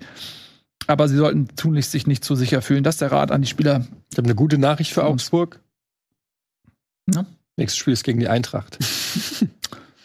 Ja, also sind sie sicher bei 33 Punkten und dann herzlichen Glückwunsch zum Klassenhalter. So, wir haben noch ein bisschen was. Wir haben zum Beispiel noch Hertha, Tabellenletzter. Haben jetzt gegen Bremen gespielt, wurden ziemlich Och, die auch noch. Ich dachte, die haben wir schon gehabt. Hattrick, Duxch. Oh. Wenn Patrick Weiser ein bisschen gönnerhafter ist, dann macht er sogar vier. Aber in dem Fall, ähm, Heute ist nicht dein Tag mit Namen. was? Patrick Weiser? Meinst du Mitchell-Weise? Mitchell Weiser. Wie komme ich denn auf Patrick Weiser? Ist der ehemalige. Den gibt's aber auch. Ey, was ist eigentlich mit mir los? Kumpel Ich von lege- dir, oder Ich was? lege, lebe in der Vergangenheit. Patrick Weiser, Rechtsverteidiger. Der war auch bei- Fußballspieler bei Köln. Stürmer war der. Oder nicht? War der Stürmer? Ein ehemaliger Fußballspieler, ein heutiger Trainer. Ja, bei Köln, Bei tatsächlich. Köln, ja. Ey, weil ich bin alt, ey. Der ich ist bin nicht- 51. Ja, Du und ich bin so ein- du meinst Patrick Helmes wahrscheinlich. Nein, der, das war der, der war auch bei Köln Stürmer. Aber Patrick Weiser war auch. Ist das der Vater von Mitchell Weiser? Nö, steht in, doch, doch, tatsächlich. Ist der Vater von Das ist der Vater, ne? Krass, wusste ich auch nicht, dass er der Vater von ihm ist. Ja, ey, wir sind, an, einem- wir sind an einem Punkt in unserem Leben angekommen, wo wir schon die Eltern haben spielen sehen, was wirklich unangenehm ist. So, Entschuldigung, ich bin Alter ein bisschen, ich werde langsam alt und senil und ähm, irgendwann ziehe ich in so einen Park, wo dann nur so ein 90er-Theme irgendwo ist. Äh, Entschuldigung, jedenfalls Mitchell Weiser, der dann das ähm, vierte Tor schießt, wo dann aber auch äh, Duck steht dann ja links. Ne? Man hätte, halt, wenn er jetzt gesagt hätte, komm, ich gebe dir mal so ein Vier-Tore-Spiel, hätte er nochmal links rübergelegt. Aber egal, jedenfalls war das ein sehr, sehr starkes Spiel von Bremen in Abstinenz von Niklas Füllkrug. Deutschlands Stürmer Nummer eins. Deutschlands Stürmer Nummer eins. Ja. Genau. War, war ein starkes Spiel von Bremen und Ich finde, ich finde du warst ehrlich. im Stadion vor 25.000. Nee, ich war nicht im Stadion. Du warst im Stadion für 25.000 Bremern. Geh, geh doch einfach mit. Ist doch egal. Nein, das geht ja nicht, weil die Leute, ich war ja im Stadion bei Dortmund. Ja, sorry. Das ist ja Wieso warst du eigentlich beim Stadion von Dortmund, wenn dein Habe ich, Verein vorhin, spielt? hab ich vorhin schon erzählt, dass ich beruflich mit EA da was und deshalb waren wir da und haben da was ge gedreht. Ich konnte ja nicht ahnen, dass, und das ist schon seit Saisonbeginn geplant gewesen an diesem Spieltag. okay. Ich konnte ja nicht ahnen, dass äh, Werder Bremen mit 25.000 Leuten allen Ernstes der Meinung ist, mal Berlin zu übernehmen. Aber Warum? Also es ist ja nicht mal, es gibt ja nicht mal einen Anlass. Ja, ich glaube, also ehrlicherweise, ich habe mich noch nicht danach, also es gab bestimmt irgend, also es gab einen Aufruf, aber ich weiß gar nicht, ob es einen genauen Grund gab. Schreibt gerne in die Kommentare. Ich glaube einfach die Tatsache, Autobahn, einfach Ja. rüber. Du weißt, bei Hertha ist das Stadion eh mal nur ein Drittel gefüllt, das heißt, du kriegst genug Karten, da kannst du aber Macht demonstrieren. Und ich muss, also ich hoffe, ihr seht das ähnlich so als Neutrale. Ich natürlich als Werder-Fan war krass beeindruckt von, davon, dass Werder Bremen auf Platz 12 in der Bundesliga 25.000 Leute auswärts zu Hertha holt. Und ich glaube, was dazugehört, ist auch, dass die Konzentration natürlich noch so war, wenn, was habe ich hier auch schon klar gemacht, wenn Werder Bremen beide Spiele verloren hätte, dann hätte es nochmal noch mal ein bisschen mulmiger werden können bei dem Restprogramm. So war es halt eine krasse, krasse Performance vom Team, auch ohne Füllkrug. War, also ich bin, ja, ich würde sagen. Drei Tore von Duxch. Ja, Kanskat Dickert, der hat einfach hat alles reingehauen, was, was nicht ging. Und das gibt mir ein sehr schönes, ruhiges Gefühl für den Rest der Saison. Ich möchte Das mal so eine viele Saison- Tore wie Davy Selke in der gesamten Saison ich, gemacht. ich möchte mal so eine Saison auslaufen lassen. Und das haben wir gestern in Berlin sehr gut machen ja. jetzt. Ja. Deichstube, Aber ein Deichstube, starkes Spiel. War ein starkes Spiel von Werder, muss man Ja, sagen. also die Leute haben es zum besten Spiel von Bremen in der Saison gemacht. Zwischendurch. Ja, gegen Dortmund hatten sie auch noch ein sehr geiles Hinspiel, das weiß ich. Mhm. Die letzten sechs Minuten. Ja, aber die waren auch vorher, vorher Ja. waren die auch schon sehr, sehr gut. Also die hatten da auch schon vorher. Das weiß Was, ich noch. was, was sie aber auf jeden Fall stark gemacht haben, ist, du triffst ja auf eine Mannschaft, die kommt mit sehr viel äh, Engagement, Enthusiasmus, Euphorie, neuer Trainer und so. Das, das Paket ist ja theoretisch da. Und wenn dir, wenn Hertha so zwei, drei Sachen gelingen, dann kann es auch schnell kippen, das Ganze.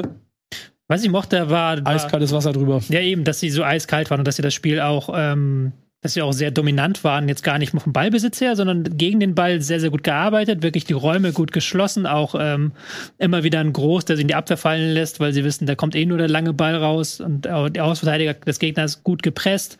Und was sie dann auch, fand ich, sehr gut gemacht haben, ist den Ball laufen lassen. Also die Hertha war ja dann nach dem 2-0 völlig neben sich, nach dem 3-0 auch. Da haben sie dann einfach Ball laufen lassen und Hertha hatte dann auch nicht mehr irgendwie die Kraft oder die Mentalität, um dann noch zurückzuschlagen. Klar, in der letzten halben Stunde kannst du dann sagen, ey, du musst eigentlich als Werder, darfst du dann keine zwei Tore mehr zulassen, aber das ist dann jetzt nochmal die Kirsche, wäre das obendrauf. Ja, wir sind ja nicht so umsonst die Schießbude, nicht umsonst die Schießbude der Liga. Insofern ist logisch, dass sie dann irgendwann nach 70 aufhören und sich noch zwei Dinger fangen, was mich auch ziemlich geärgert hat. Was ich, was ich aber, was ich aber ziemlich sch- schön fand, auch an der Konstellation zueinander, das Werder Bremen, und das beschreibst du ja, das mit einer krassen Souveränität und auch mit einer spielerischen Stärke gelöst hat. Und das ist das, das, das schöne Extra, Ja. was ich nach dem Spiel mitnehme. Gerade erste Halbzeit komplett stabil, überhaupt nichts zugelassen. Und das war ja auch nicht jedes Spiel Nee, genau. dieser Saison so. Vor, allen- vor allen Dingen, wir bewegen uns ja immer noch tabellarisch, äh, also nicht schlechter als Platz 12. Wir stehen auf Platz 12 im Moment, aber schon eine Abwärtsspirale, die hier auch schon eines andere Mal thematisiert wurde, mit nicht so viel Erfolg in der Rückrunde und dann so ein Spiel. Mhm. Ähm, dankbarerer Gegner härter, als ich gedacht hätte. Dann, dann will ich mal den Scheinwerfer einmal drehen und auch Hertha eben sagen, weil es ist jetzt auch viel erwartet worden. Neuer Trainer, da, der kommt zurück. Was macht er? Und dann geht er halt auf diese Viererkette, auf 4-2-3-1, äh, auch häufig mit einem 4-3-3-Pressing, wo du dir gedacht hast, ja, das hat aber auch schon Schwarz gemacht. Das hat auch schon das Schwarz nicht funktioniert. Und Richter zentral, das hat auch schon, wurde auch schon ausprobiert, das hat auch schon nicht funktioniert. Und die Schwächen, die sie haben, eben auf den Außenpositionen und im Spielaufbau, die sind halt seit Jahren evident und die konnte auch Dada jetzt in diesem Spiel nicht, nicht ausmerzen, sodass du da schon so ein bisschen dich fragst, okay, was soll da jetzt noch kommen? Weil wenn das Dadas große Idee ist, ähm, über Fußballerische wird es nicht kommen und über Kampf hast du jetzt am Wochenende auch nicht gesehen und die Qualität gerade in der Viererkette ist dafür nicht hoch genug, um eben über Kampf irgendwie das durchzubringen. Ich frage mich, ob es da irgendwie äh, äh, familieninternen Krach gibt, wenn er seinen Sohn nach 45 Minuten auswechselt. Aber ich glaube nicht. Also ob da noch, ob Weihnachtsgeschenke jetzt ausfallen oder so. Wann hat er Geburtstag? Wer ist aber auf wen? Ja, das ist die Frage. Stimmt. Stimmt. Stimmt. Mhm. Also, Vielleicht beide auf. Was ist denn da passiert beim Training von Hertha BSC mit dem Sunic? Ich habe gehört, der wurde angeflaumt Ja. vom Dardai. Mhm. Dass Der du jetzt sagt- hier einfach in unsere Moderation hier reingehst. Du Mhm. sollst dich konzentrieren, wenn wir hier machen. Los! Verpiss dich! Verpiss dich! Tschüss! Ich Aber glaub- ich bin nicht schuld, dass die Sendung. Tschüss! Ich habe überhaupt nicht gespielt. Tschüss! Ciao! Ich glaube, dass das immer so, Leute sind immer so ganz überrascht und empört. Ganz kurz. Ja, finde ich gut, gut nachgeactet auf jeden Fall. Ja. Aber ja, putzen wir ein bisschen jetzt hier, dann machen wir mal sauber. Ja. Finde ich gut. Haben wir direkt einen neuen Job gesucht. Also ein bisschen wie bei Good Will Hunting jetzt, wenn du noch an, an, die, Ta an die Taktiktafel gehst und Wenn du jetzt auf den Tisch steigst, wenn du auf den Tisch jetzt krabbelst, dann. Ähm, Ja. Also ich, zurück zu dem, was ich sagen wollte. Ich glaube, Menschen sind immer so ein bisschen überrascht, wenn äh, dem Fußball diese äh, Fassade heruntergerissen wird und man sieht, wie da welcher Umgangston da herrscht. Ich glaube, dass das relativ normal ist und man sollte das, glaube ich, nicht überbewerten. Das, Das ist war nicht einfach, sehr respektvoll jetzt. Ne, es ist ja, es ist völlig richtig, aber so ist das im Fußball. Ich glaube, wenn man jetzt einen Tim Walter oder so mal, wenn man mal hört, wie der so redet, dann äh, ist man auch relativ geschockt. Aber so ist das irgendwie. Es ist halt immer noch Fußball. Andererseits, Sunic hat jetzt überhaupt keine Rolle gespielt zuletzt. Saß jetzt, glaube ich, nicht mehr auf der Bank am Wochenende. Ja, und, Und- ist ein Leihspieler und ich glaube, da ein wurde auch einfach mal ein bisschen für die Presse einer rausgehauen. Wir suchen Ja. uns einen aus, den du mal links, rechts einer abwatscht, damit wir zeigen können, guck mal, der Trainer ist da. Da wird durchgegriffen. Ja, Entschuldigung, ich soll nicht so laut sein. aber- Ich kann mir nicht. Sie- Hat das Wirkung auf Fußballspieler? Die merken doch auch, hey, der hat jetzt hier jemanden rausgegriffen, der spielt sowieso keine Rolle bei uns, mit der hat überhaupt nichts uns Ja, man weiß ja nicht, in welchem. Es kann ja sein, dass der, weiß ich nicht, da da gerade irgendwas erklärt hat und der hat irgendwie gelabert oder so. Ja, so soll es ja gewesen sein, genau, du, was wir gerade nachgespielt haben. genau. Und dann ist es ja eigentlich wurscht, ob der eine Rolle im Kader spielt oder nicht. Es ist eine Respektlosigkeit gegenüber dem, dem Trainer, Trainer und dann. Hä? Ach, das war gespielt. Das war ernst. Naja, aber ist ja auch, ist ja auch irgendwo klar, wenn du, wenn du da unten drin stehst und du hast das Gefühl, zieht, da zieht nicht jeder mit, Ja. Hm. dann musst du auch mal ein Zeichen setzen. Wir haben es gerade mit Mamouche. ja, aber das ist doch kein ne? Zeichen, Alter. Warum? Man, d- nicht im Kader stehen, Leihspieler. Ja, oder es geht einfach darum, Verein Das geht ja um die Disziplin im Training. Ja, aber Und wenn, nicht- guck mal, jetzt, auf- jetzt, stell, jetzt stell mir mal den vor, Spielen. du bist, du bist, keine Ahnung, Toussaint, hast am Wochenende richtig Kacke gespielt. Und dann siehst du wieder einen Trainer, von dem du eh denkst, oh, der ist schon wieder das, ja, ich weiß, du bist laut, du bist der harte Hund, du scheuchst uns jetzt ein kleines bisschen und so. Ah, Ich weiß nicht, ob diese Mechanismen greifen, wenn der dann noch den Typen Nummer 26 im Kader jetzt vom Trainingsplatz Ja, wenn es nun mal gerade der ist, der, der dazwischen quatscht. Ich meine, ob er es bei Toussaint gemacht hätte, weiß ich nicht, aber auf der Ja, anderen genau. Seite weiß ich nicht, ob Toussaint auch gequatscht hätte. Also, Ja, aber ich meine, deshalb, der, ob der Effekt, das klingt eher so nach na und? so Sorry. Felix Magath 2005. Ja, aber wir, du, wir waren ja alle nicht dabei. Der hat den Klassenerhalt geschafft. Stell dir vor, du bist kurz davor, ähm, abzusteigen, bist Tabellenletzter und versuchst irgendwie taktisch mit der Mannschaft zu arbeiten und irgendjemand äh, nimmt es auf die leichte Schulter und ist der Meinung, ich, ich, hab, ich war ja nicht dabei. Aber ich würde jetzt auch nicht zu früh sagen, ey, das war jetzt einfach nur für die Presse irgendwie, um einen rauszuhauen. aber wir haben es geschafft. Wir reden, wir reden, Wir reden drüber, drüber. aber es hat äh, auf dem Platz nichts gebracht. Und man muss ganz ehrlich sagen, bei allem Respekt vor Bremen, da musst du auch ein bisschen mehr holen. So, das sind die Spiele, wo, wenn du ein Heimspiel hast gegen Werder Bremen, für die es um nicht mehr so viel geht, dann musst du, da darfst du dich nicht so abschießen lassen. Ja, vor allen Dingen für manche hier an diesem Platz waren sie einer der Abstiegskandidaten Nummer eins dieser Saison. Ja. Da musst du drei Punkte holen. Ne, das ist ja so. Also, wenn du in der Situation bist, musst sorry, man muss mehr kommen und Ja.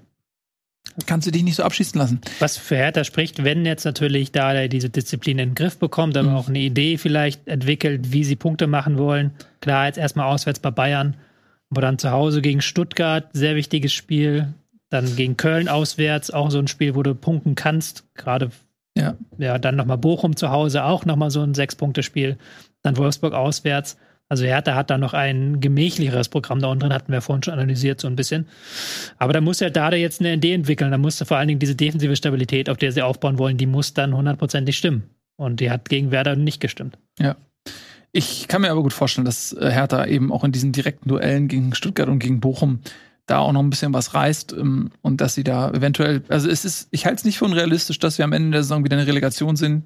Hertha gegen HSV, die Neuauflage, ich halte es nicht für unrealistisch. Boah, es wäre. Ich, wann, wann, ich, da muss Nee, ich mir, doch, ich muss mir eine Relegation Geier da nicht so hinterher, Doch, doch. ey, das ist doch. Dann stellt Kevin Prinz Reden wir jetzt noch über das. Derby? Würdest, würdest du, würdest Ja. du mit mir zusammen Relegation? Nein, natürlich überhaupt nicht. Ich gehe da mit Leuten hin, die den gleichen emotionalen Bezug dazu haben Hot wie Take? ich. Lass mich nicht von dir ärgern. Ich ärgere dich nicht. wird Zweitligameister. Hot Take. Nein, Leute, das werden sie nicht. Ihr habt es hier zuerst gehört. Es ist also auch, Klippt es, shared es, verschickt es. das ist schon rein rechnerisch. Weißt, weißt du was? Schick. Weißt du was? Was, was mal passiert, wenn, wenn immer, wenn wir eine Sendung machen, wo ein bisschen viel Quatsch geredet wird, dann macht unser Freund Noah Platschko, schickt mir den mal regelmäßig, euch sicherlich auch, so einzelne kleine gekattete Videos, ne? Noah, wenn du das hier jetzt siehst, was du hier gucken wirst, tu mir gefallen, schick mir bitte dieses Video ganz kurz mal, damit wir das nachher benutzen können. Ja, aber das ist ja auch albern, jetzt irgendwelche Thesen aufzustellen, die im Sande verschwinden, wenn sie nicht eintreffen, aber die man dann rausholen Nee, deswegen brauche ich ja das Video. Ja, aber dann will ich das halt auch sehen, wenn es nicht klappt. Ja. So, weil das hätte ich, ich hätte mir auch von den letzten fünf Jahren oder wenn, so hätte ich mir auch Clips selber schicken können, wo ich sage, der HSV steigt nicht auf. Da kann ich mir auch selber schicken und mich zu. Die, da gibt's einige. ja, da gibt's einige und da habe ich ja auch so egal. Aber dann lass uns über das Derby reden, ähm, äh, was ja anstand. Ich war im Stadion, ähm, HSV gegen St. Pauli 4 zu 3, ein absolut vogelwildes Spiel. Ich fange mal mit den positiven Aspekten an. Es sei denn, jemand möchte noch was zum Bundesliga-Geschehen sagen? Bin Gibt es da noch irgendwas? Gut, ne? das, du kannst mich jetzt hier auf den neuesten Stand bringen. Ich Ja. das Derby, ich habe nichts gesehen davon. Erzähl, Ja. Digga, erzähl. Ich fange mal mit den positiven Sachen an. Die Stimmung war unfassbar. Es fing schon vor dem Spiel an, es zog sich das gesamte Spiel und es war auch nach dem Spiel überragend, was da insbesondere die Nordkurve äh, Respekt geht raus abgerissen hat gegen ähm, St. Pauli war wirklich überragend. Ich hatte wirklich durchgehend, also es war einfach allein dieser, die, allein dieser, das mit anzusehen, die Energie, die dort freigesetzt wird, der Support, das ist fast schon das Eintrittsgeld wert. Also es war Wahnsinn. Ähm, natürlich hast du dann in dem Fall mit St. Pauli dann auch noch eine Auswärtskurve, die ihrerseits eben auch für Stimmung sorgt. Das ist dann natürlich noch mal was anderes, als wenn du da irgendwie einen halbleeren Block im Auswärtssektor hast. Ähm, also das war überragend. Dann ähm, das Sportliche ist ein bisschen komplizierter. Das war natürlich zum einen total unterhaltsam. Das Spiel geht 4 zu 3 aus. Aber glaube ich eher so für neutrale Zuschauer, weil du als jemand, der es mit dem HSV in dem Moment hält, ähm, muss ich sagen, bin ich durchgedreht teilweise, weil du siehst im Stadion noch mal viel mehr als mhm. am Bildschirm und Dinge, die man so, die ich vorher schon so geahnt habe, die haben sich da noch mal bestätigt. Der, also der HSV spielt teilweise Vogelwild. Ähm, Im Prinzip spielen die mit einem Verteidiger, das ist äh, Schonlau, und ohne Außenverteidiger. Der HSV spielt ohne Außenverteidiger. Das ist, das, man wird wahnsinnig, weil St. Pauli im Prinzip die ganze Zeit über beide Flügel besetzt hält und sowohl Muheim auf der linken Abwehrseite als auch Haier auf der rechten Abwehrseite einfach den unglaublich viel Raum lassen. Und wenn St. Pauli es schafft, diesem hoch aufgerückten HSV irgendwie im Mittelfeld den Ball abzunehmen und es schnell auf die Flügel verlagert, ist vorbei.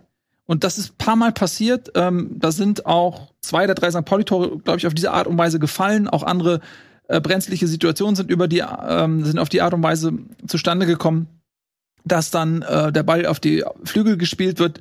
Da ist kein HSV-Spieler. Dann rennt ein Muheim hinterher oder ein Haier oder wer gerade irgendwie da ist, versucht hinterher zu rennen. Das Problem ist, der Gegner läuft schon mit Tempo auf dich zu er ist sehr schwer zu stoppen, meistens nur mit einem Foul, weil du kannst das Tempo nicht aufnehmen, du kommst nicht mehr in den Winkel und dann äh, brennt's lichterloh. So sind die Tore gefallen, so sind die gelben Karten entstanden. Das, die gelbe Karte von Schonlau, wo er im Prinzip fast schon Glück hatte, dass das nicht als Notbremse noch irgendwie gewertet wird. Und klar über, wird das überschattet durch dann den Sieg, also es wird nicht überschattet, es wird überblendet durch den äh, Sieg am Ende, dass es dann noch gereicht hat für ein 4 zu 3.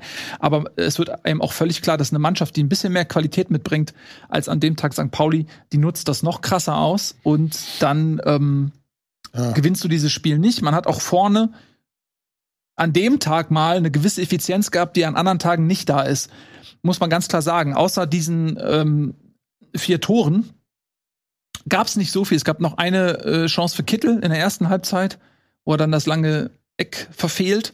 Und ansonsten kannst du in dem Highlight Reel nicht viele HSV-Chancen zeigen. St. Pauli wiederum hat noch die eine oder andere Chance gehabt, sodass ich jetzt die emotionale Freude leider trüben lassen muss durch die nüchterne Einschätzung, dass, dass das der HSV ja auch Glück hatte. Immer Selbstschutz, diese Freude nicht durchzulassen. Also ich kann mir schon vorstellen, wenn man das Stadion, ich habe das Spiel gesehen, am äh, teilweise war ich ja hier bei Last Man äh, Beanstag, aber äh, überall hier auf jedem Fernseher lief das Spiel, lief ja auch live auf YouTube übrigens, kostenlos auf YouTube mhm. in der Peak 270.000 Live-Zuschauer für Zweitligaspiel. Also das muss man auch mal festhalten. Äh, ich weiß gar nicht, warum das Sky gemacht hat, was die damit äh, Werbung. Ja. Werbung für sich selber. Einfach vielleicht auch mal testen, wie das Interesse so da ist. So. Keine Ahnung, auf jeden Fall überragend. Wir haben versucht hier bei Rocket Beans übrigens, Max hat schon mit St. Pauli telefoniert und so weiter, dass die danach an uns, an Last Bean Standing abgeben. Das hat nicht geklappt. Ähm, das wäre lustig gewesen, wenn er nach 270.000 Leute gehabt hätte. Mir ist aufgefallen, weil ich gucke ja nicht so oft HSV-Spiele in kompletter Länge und so. Mir ist aufgefallen, zum einen so ein bisschen so ein Tempodefizit ist mir so ein bisschen aufgefallen, gerade in der Rückwärtsbewegung, wenn du beim Ballverlust ähm, äh, Schwierigkeiten, dann wieder hinter den Ball zu kommen. Ich kann jetzt auch nicht so einschätzen, wie schnell St. Pauli ist, aber schon der ein oder andere gefährliche Konter passiert, auch weil der HSV leichtfertig am 16er teilweise die Bälle verloren hat. Das ist mir aufgefallen, oft in einer guten Situation, teilweise an der einen Seite oder an der anderen Seite Überzahl gehabt. Und dann kam irgendeine hanebüchene Aktion, wo du das Gefühl hattest, der Spieler weiß nicht genau, was er machen soll. Ja, dann schieße ich den einfach mal in den Gegner rein, guck mal, was passiert, anstatt dann die Ruhe zu haben, noch mal hinten rum zu spielen, von mir aus noch mal ganz neu im Ballbesitz zu bleiben und neu aufzubauen, wurden ganz oft vom HSV dann so so einfach bescheuerte Sachen gemacht, so Sachen, wo du schon in der Entstehung siehst, das wird niemals ankommen und im Zweifelsfall entsteht dadurch eine Konterchance und so ist es dann auch oft gekommen.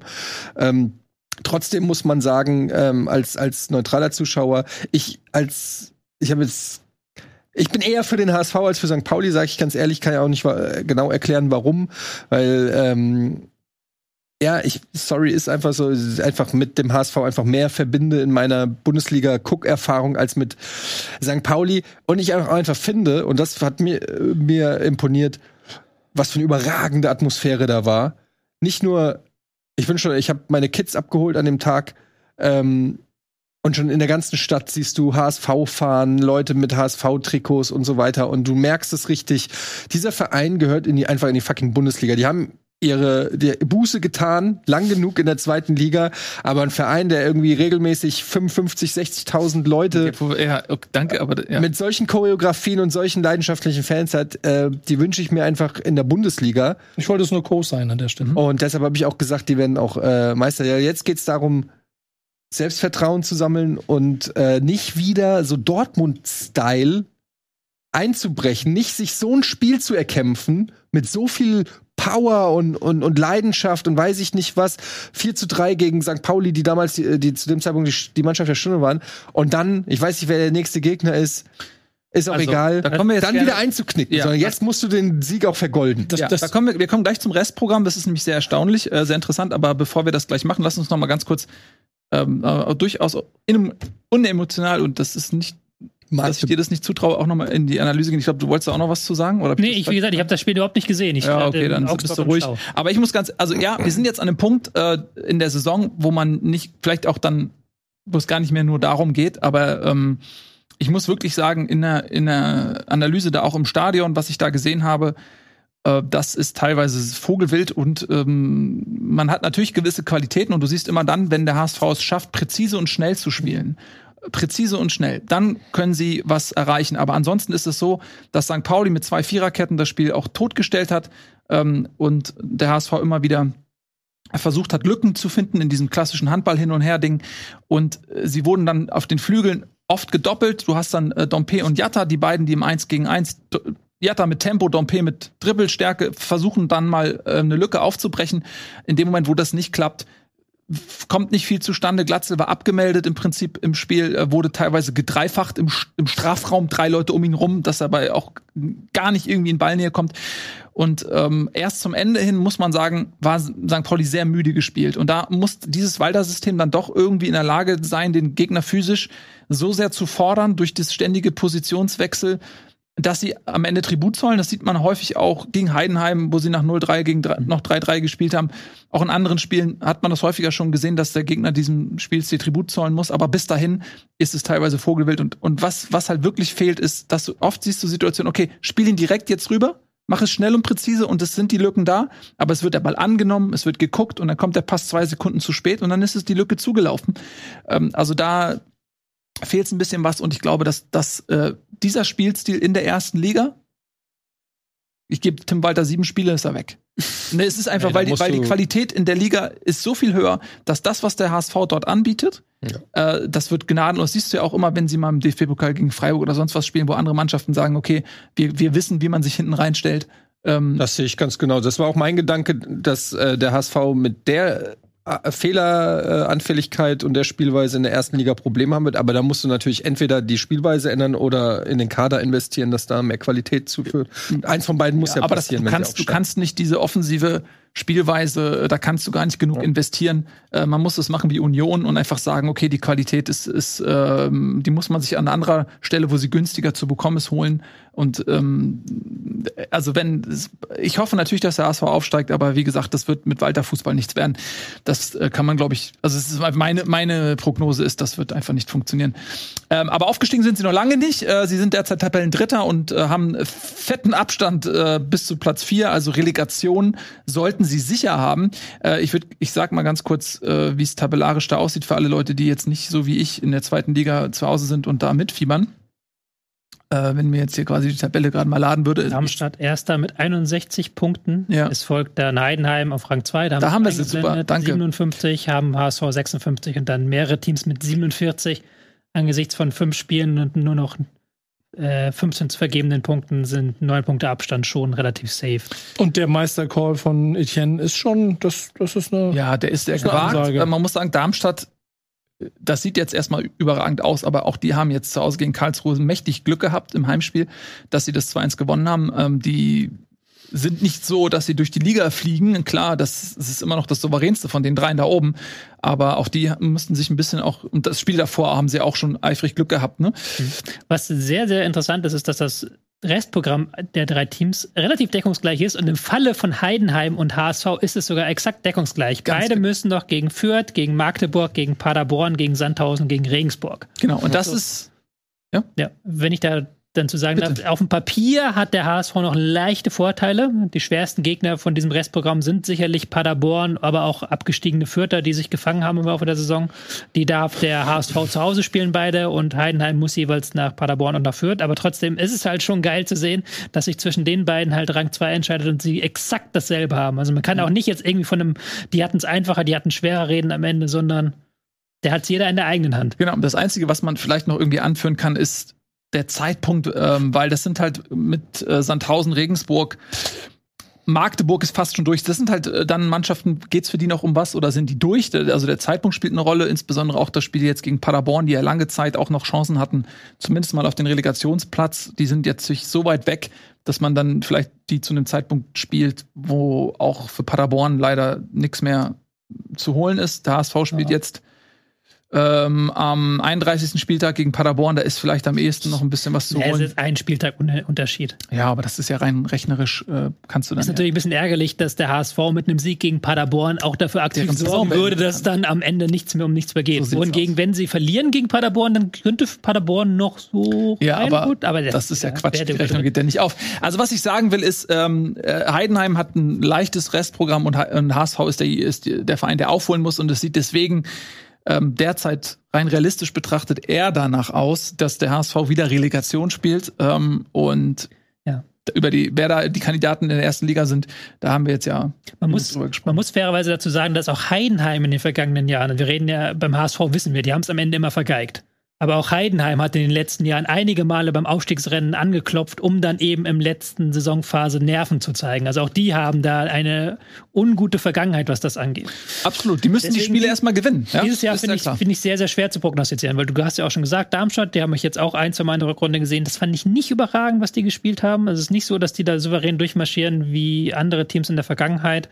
Auch ein Heidenheim, weißt du nicht, ist auch so eine kleine Wundertüte, kannst du auch, weißt du auch nie, was von Heidenheim da auf dem Feld steht und der HSV sowieso. Der HSV, da warte ich wöchentlich auf den Einbruch, weil die sind ja in den letzten Jahren immer eingebrochen dann am Ende der Saison. Und wir hatten es auch schon gesagt, ich finde den Abstiegskampf in der Bundesliga dieses Jahr sehr, sehr viel niveauvoller als in den vergangenen Jahren. Mhm. Da sind unten einige Teams, die jedes für sich Stärken hat. Also einfach wirklich, du sagen kannst, okay, selbst ein Schalke in der Relegation, ganz, ganz schwierig, wenn die ihr Mann gegen Mann Ding da auf den Platz bekommen. Und da sehe ich halt keinen der dieser drei Teams favorisiert. Also da, da muss man unbedingt Darmstadt, Heidenheim aus Hamburger Sicht die Relegation vermeiden. Ja, definitiv. Ähm, das denke ich auch, dass das äh, die Chance dazu bestehen sehr, sehr wie gering bitter wäre das, zweimal in der Relegation nicht aufzusteigen. Das- Das, kann auch ordentlichen Knacks mit sich bringen. Ja, ich glaube, das waren fünf Jahre, dreimal Vierter, zweimal Dritter. Ähm, das ist schon, und also sie werden dann im, nächstes Jahr auch einen Neuanfang wagen müssen, weil natürlich äh, ein, ein Ludwig Greis, äh, der zeitweise überragend war, ein Glatzel, der überragend äh, war, die wirst du verlieren, die musst du dann erstmal adäquat ersetzen. Aber das ist jetzt Zukunftsmusik für den Moment. Es sind noch fünf Spiele, noch ist auch Heidenheim nicht durch, die müssen alle Spiele gewinnen und ähm, da kann noch ein bisschen was passieren. Für den Moment sieht alles nach Relegation aus. So, äh, das noch mal ganz kurz ein Ausflug in die zweite Liga. Du tanzt schon. Welchen Tanz tanzt du? Den Tanze Abtanz? den, den, den, den Ankündigungstanz. Na? Ich gerne tanze. Ja, dann tanz mal. Nächste Woche Freitag. Mhm. Seid ihr noch da bei mir oder muss ich Ich wieder bin muss da, ich ich rausschicken? Muss ich wieder Ich jemanden nicht, warum der sich so zu mir rüberbeugt. Nee, weil ich mich mit dir darüber lustig machen wollte, was, das, was der Ankündigungstanz war, aber du hast nicht. Ja, dann hört doch mal zu, dann könnt ihr danach Späße machen. Äh, Nächste Woche, Freitag ist es, glaube ich, schon, am 5. Mai, gibt es eine Bundesliga-Night. Auf Ernsthaft? Rocket Beans. Nein, nein. Ernsthaft? Ja. Ja. Eine Ich Bundesliga. dabei. Ja, du bist nicht dabei, weil dich habe ja rausgeworfen hier schon heute. Dich wollen wir auch gar nicht mehr sehen da. Aber ihr beide seid dabei. Nur ist wahrscheinlich vielleicht auch dabei. Wir machen ein Hat er sich reingezeckt? Ja, hat sich, wir brauchen ja einen Ersatz für Etienne und Noah ist, glaube ich, die erste Wahl da. Wir machen ein kleines Fußballquiz. Wir machen eine kleine Folge Football Fights. Ah, schade, da hätte ich richtig gute Chancen. Nee. Doch, glaub schon. Und da könnt ihr euch drauf freuen, nächste Woche Freitag. Ja. Und da gibt es nächste Woche auch noch mehr Informationen dann. So sieht das aus. Und wenn euch diese Folge gefallen hat oder die anderen zuvorgehenden Folgen oder auch die kommenden Folgen, dann freuen wir uns natürlich zum einen A über Kommentare. Lasst eurer Begeisterung freien Lauf. Und wir freuen uns natürlich, wenn ihr uns im Supporters Club unterstützt, denn der Supporters Club, der ist hauptverantwortlich dafür, dass Sendungen wie Bundesliga, aber auch andere Sendungen wie zum Beispiel Kino Plus hergestellt und finanziert werden können. Deswegen herzlichen Dank, falls ihr uns dort unterstützt und vielen Dank, wenn ihr jetzt die Entscheidung trefft, das zukünftig tun zu wollen. Vielen lieben Dank fürs Zusehen. Das war's von Bundesliga. Wir sehen uns dann am Freitag zur unfassbar unterhaltsamen, leider ohne dich stattfindenden Fußballnacht und ansonsten ist regulär. erst übernächst. Übernächste. Übernächste Woche. geht es Fünf- weiter ah, 5. am Mai, ja. äh, Montag, ganz normal. Nee, nächste Woche geht's am Dienstag weiter. Am Dienstag weiter, weil Feiertag ist. Mein Feiertag. Sag ich doch. Das ist heute nicht mein Tag irgendwie, ne? Heute Nee, bin- Ich heute- bin ein bisschen wie Hertha heute, ein bisschen wie die folgt Bayern. mir auf Twitter. Schöne Grüße an Patrick Weiser an der Stelle. So sieht das aus. es tut mir leid. Tschüss. Bis dahin. Macht's gut. Tschüss und auf Wiedersehen.